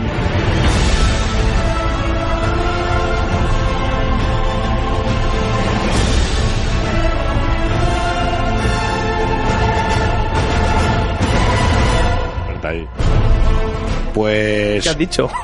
Nada, que Tía, tía, tía, que voy- Es que os habéis perdido, os habéis perdido a Alfredo cantando esta banda sonora. Digo, Yo, que yo siempre canto ahí. mis canciones. Un día lo vamos a hacer sin banda sonora y contigo haciendo los coros. No, no cierro micro. Rollo Oblivion ahí. pues yo quería decir una cosita. Ya hemos dicho que han sido seis meses los que llevamos. Hace seis meses fue la primera vez que nos sentamos aquí todos juntos delante de- del micrófono naranja. Todos con los nervios. Cada vez estamos más sueltos. Nos hemos conocido. Nos hemos enseñado cómics. Ah, vale, otra cosa. Hemos conocido, hemos conocido a mucha gente en las redes sociales, hemos conocido a gente de otros podcasts. Y lo único que me queda por decir a toda esa gente es que muchas gracias. Eh, los datos del programa anterior fueron brutales, ¿no? Lo siguiente. Y decir que las descargas a nosotros no nos interesan, no nos importan, pero sí nos valen como un indicativo. Y nos vale como un indicativo es saber que estamos, mm, yo creo que haciéndolo bien, que estamos cercanos a la gente, entreteniendo y cumpliendo la función que nos pusimos en un principio. Y ya dar también las gracias desde ahora, por estos seis meses, al señor Alfredo Matarrán, Qué tonto te has puesto. Ah. Espera- espérate al año si estamos en nada. al señor Eduardo, a sacar la cremita. al señor José y por supuesto a su pareja Adrián. que gracias, chavales. Pareja que- artística. Que genial, genial. Estos seis meses geniales. No, la verdad es que no pretendíamos para nada esto y Para nada. nos hemos dado con un canto en los dientes, pero claro, nos anima a seguir trabajando y a seguir para adelante y a ofreceros pues todo lo que podamos de nuestro mm, chorrada de conocimiento que tenemos Sí. sobre informar un poco del, del tema de cómic y, y nada, y vamos para adelante. Los que nos habéis hecho trabajar más de lo que teníamos pensado. Sí, porque yo no quería estar hasta las 5 todos los días haciendo artículos ahí, noticias. Pues ahora sí que sí, señores, despídanse. Nada, chicos, hasta la semana que viene. Vamos la semana que viene con una película. Ah, bueno, que verdad, tenemos verdad. que ir al, Es al verdad, cine. Vamos a ir todos juntos. Eso sí, vamos a ir el miércoles, que es más barato, porque aquí no nos invita nadie a la preestrena, ni estreno, ni leches. Y, y también vamos a analizar el cómic de Kingsman, que, que no nos vamos a quedar solo con el cine. Si solo el cine, no nos escucháis. Exacto. Pues nada, hasta la semana que viene y la verdad es que un- me ha gustado mucho ver a Mike Mann aquí, ver la cara de alguien. Ha sido genial, la verdad. Ha sido genial. Así que muchas gracias por su visita. Y verle tan suelto. Era uno más. Pues nada, la semana que viene nos vemos y a ver Kingsman qué tal está. A ver, la semana que viene me, han- me han gustado mucho tus palabras, Dani. La verdad es que han sido unos seis meses bastante, bastante chulos. He descubierto un montón de cómics, Marvel me ha vuelto a atrapar en sus redes. Así que nada, espero que es lo que dices tú, que la- las cifras a lo mejor no son muy importantes, pero es un indicativo y nos alegramos mucho. Y yo, Daniel Brun, después de haberos dado la chapa, me despido. Hasta la próxima semana. ¡Hasta luego!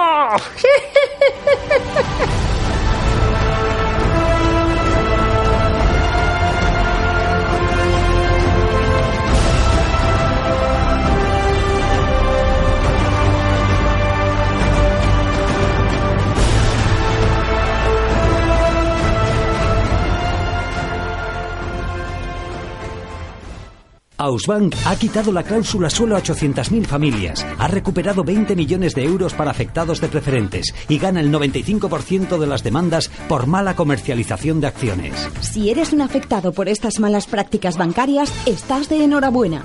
Llama al 91 541 61 61 y nuestros abogados estudiarán la viabilidad de tu demanda de forma gratuita. Ausbank, experiencia jurídica a tu servicio desde 1986. Llama ya al 91 541 61 61. Si tienes una pyme, puedes contar con un banco o puedes contar con el apoyo del mejor socio para crecer. Encuentra en Santander Advance todo lo que necesitas para seguir creciendo. Financiación para tu día a día y para el futuro. La ayuda más completa para la internacionalización y programas exclusivos de formación y empleo. Entra en santanderadvance.com y descúbrelo. Santander, un banco para tus ideas. CaixaBank ha sido reconocido por la prestigiosa publicación británica Euromoney como la mejor entidad de banca privada de España. Un equipo sólido y cualificado y el servicio de 5.600 oficinas lo han hecho posible. Método, precisión y claridad al servicio de nuestros clientes. La Caixa Banca Privada. La banca privada en esencia.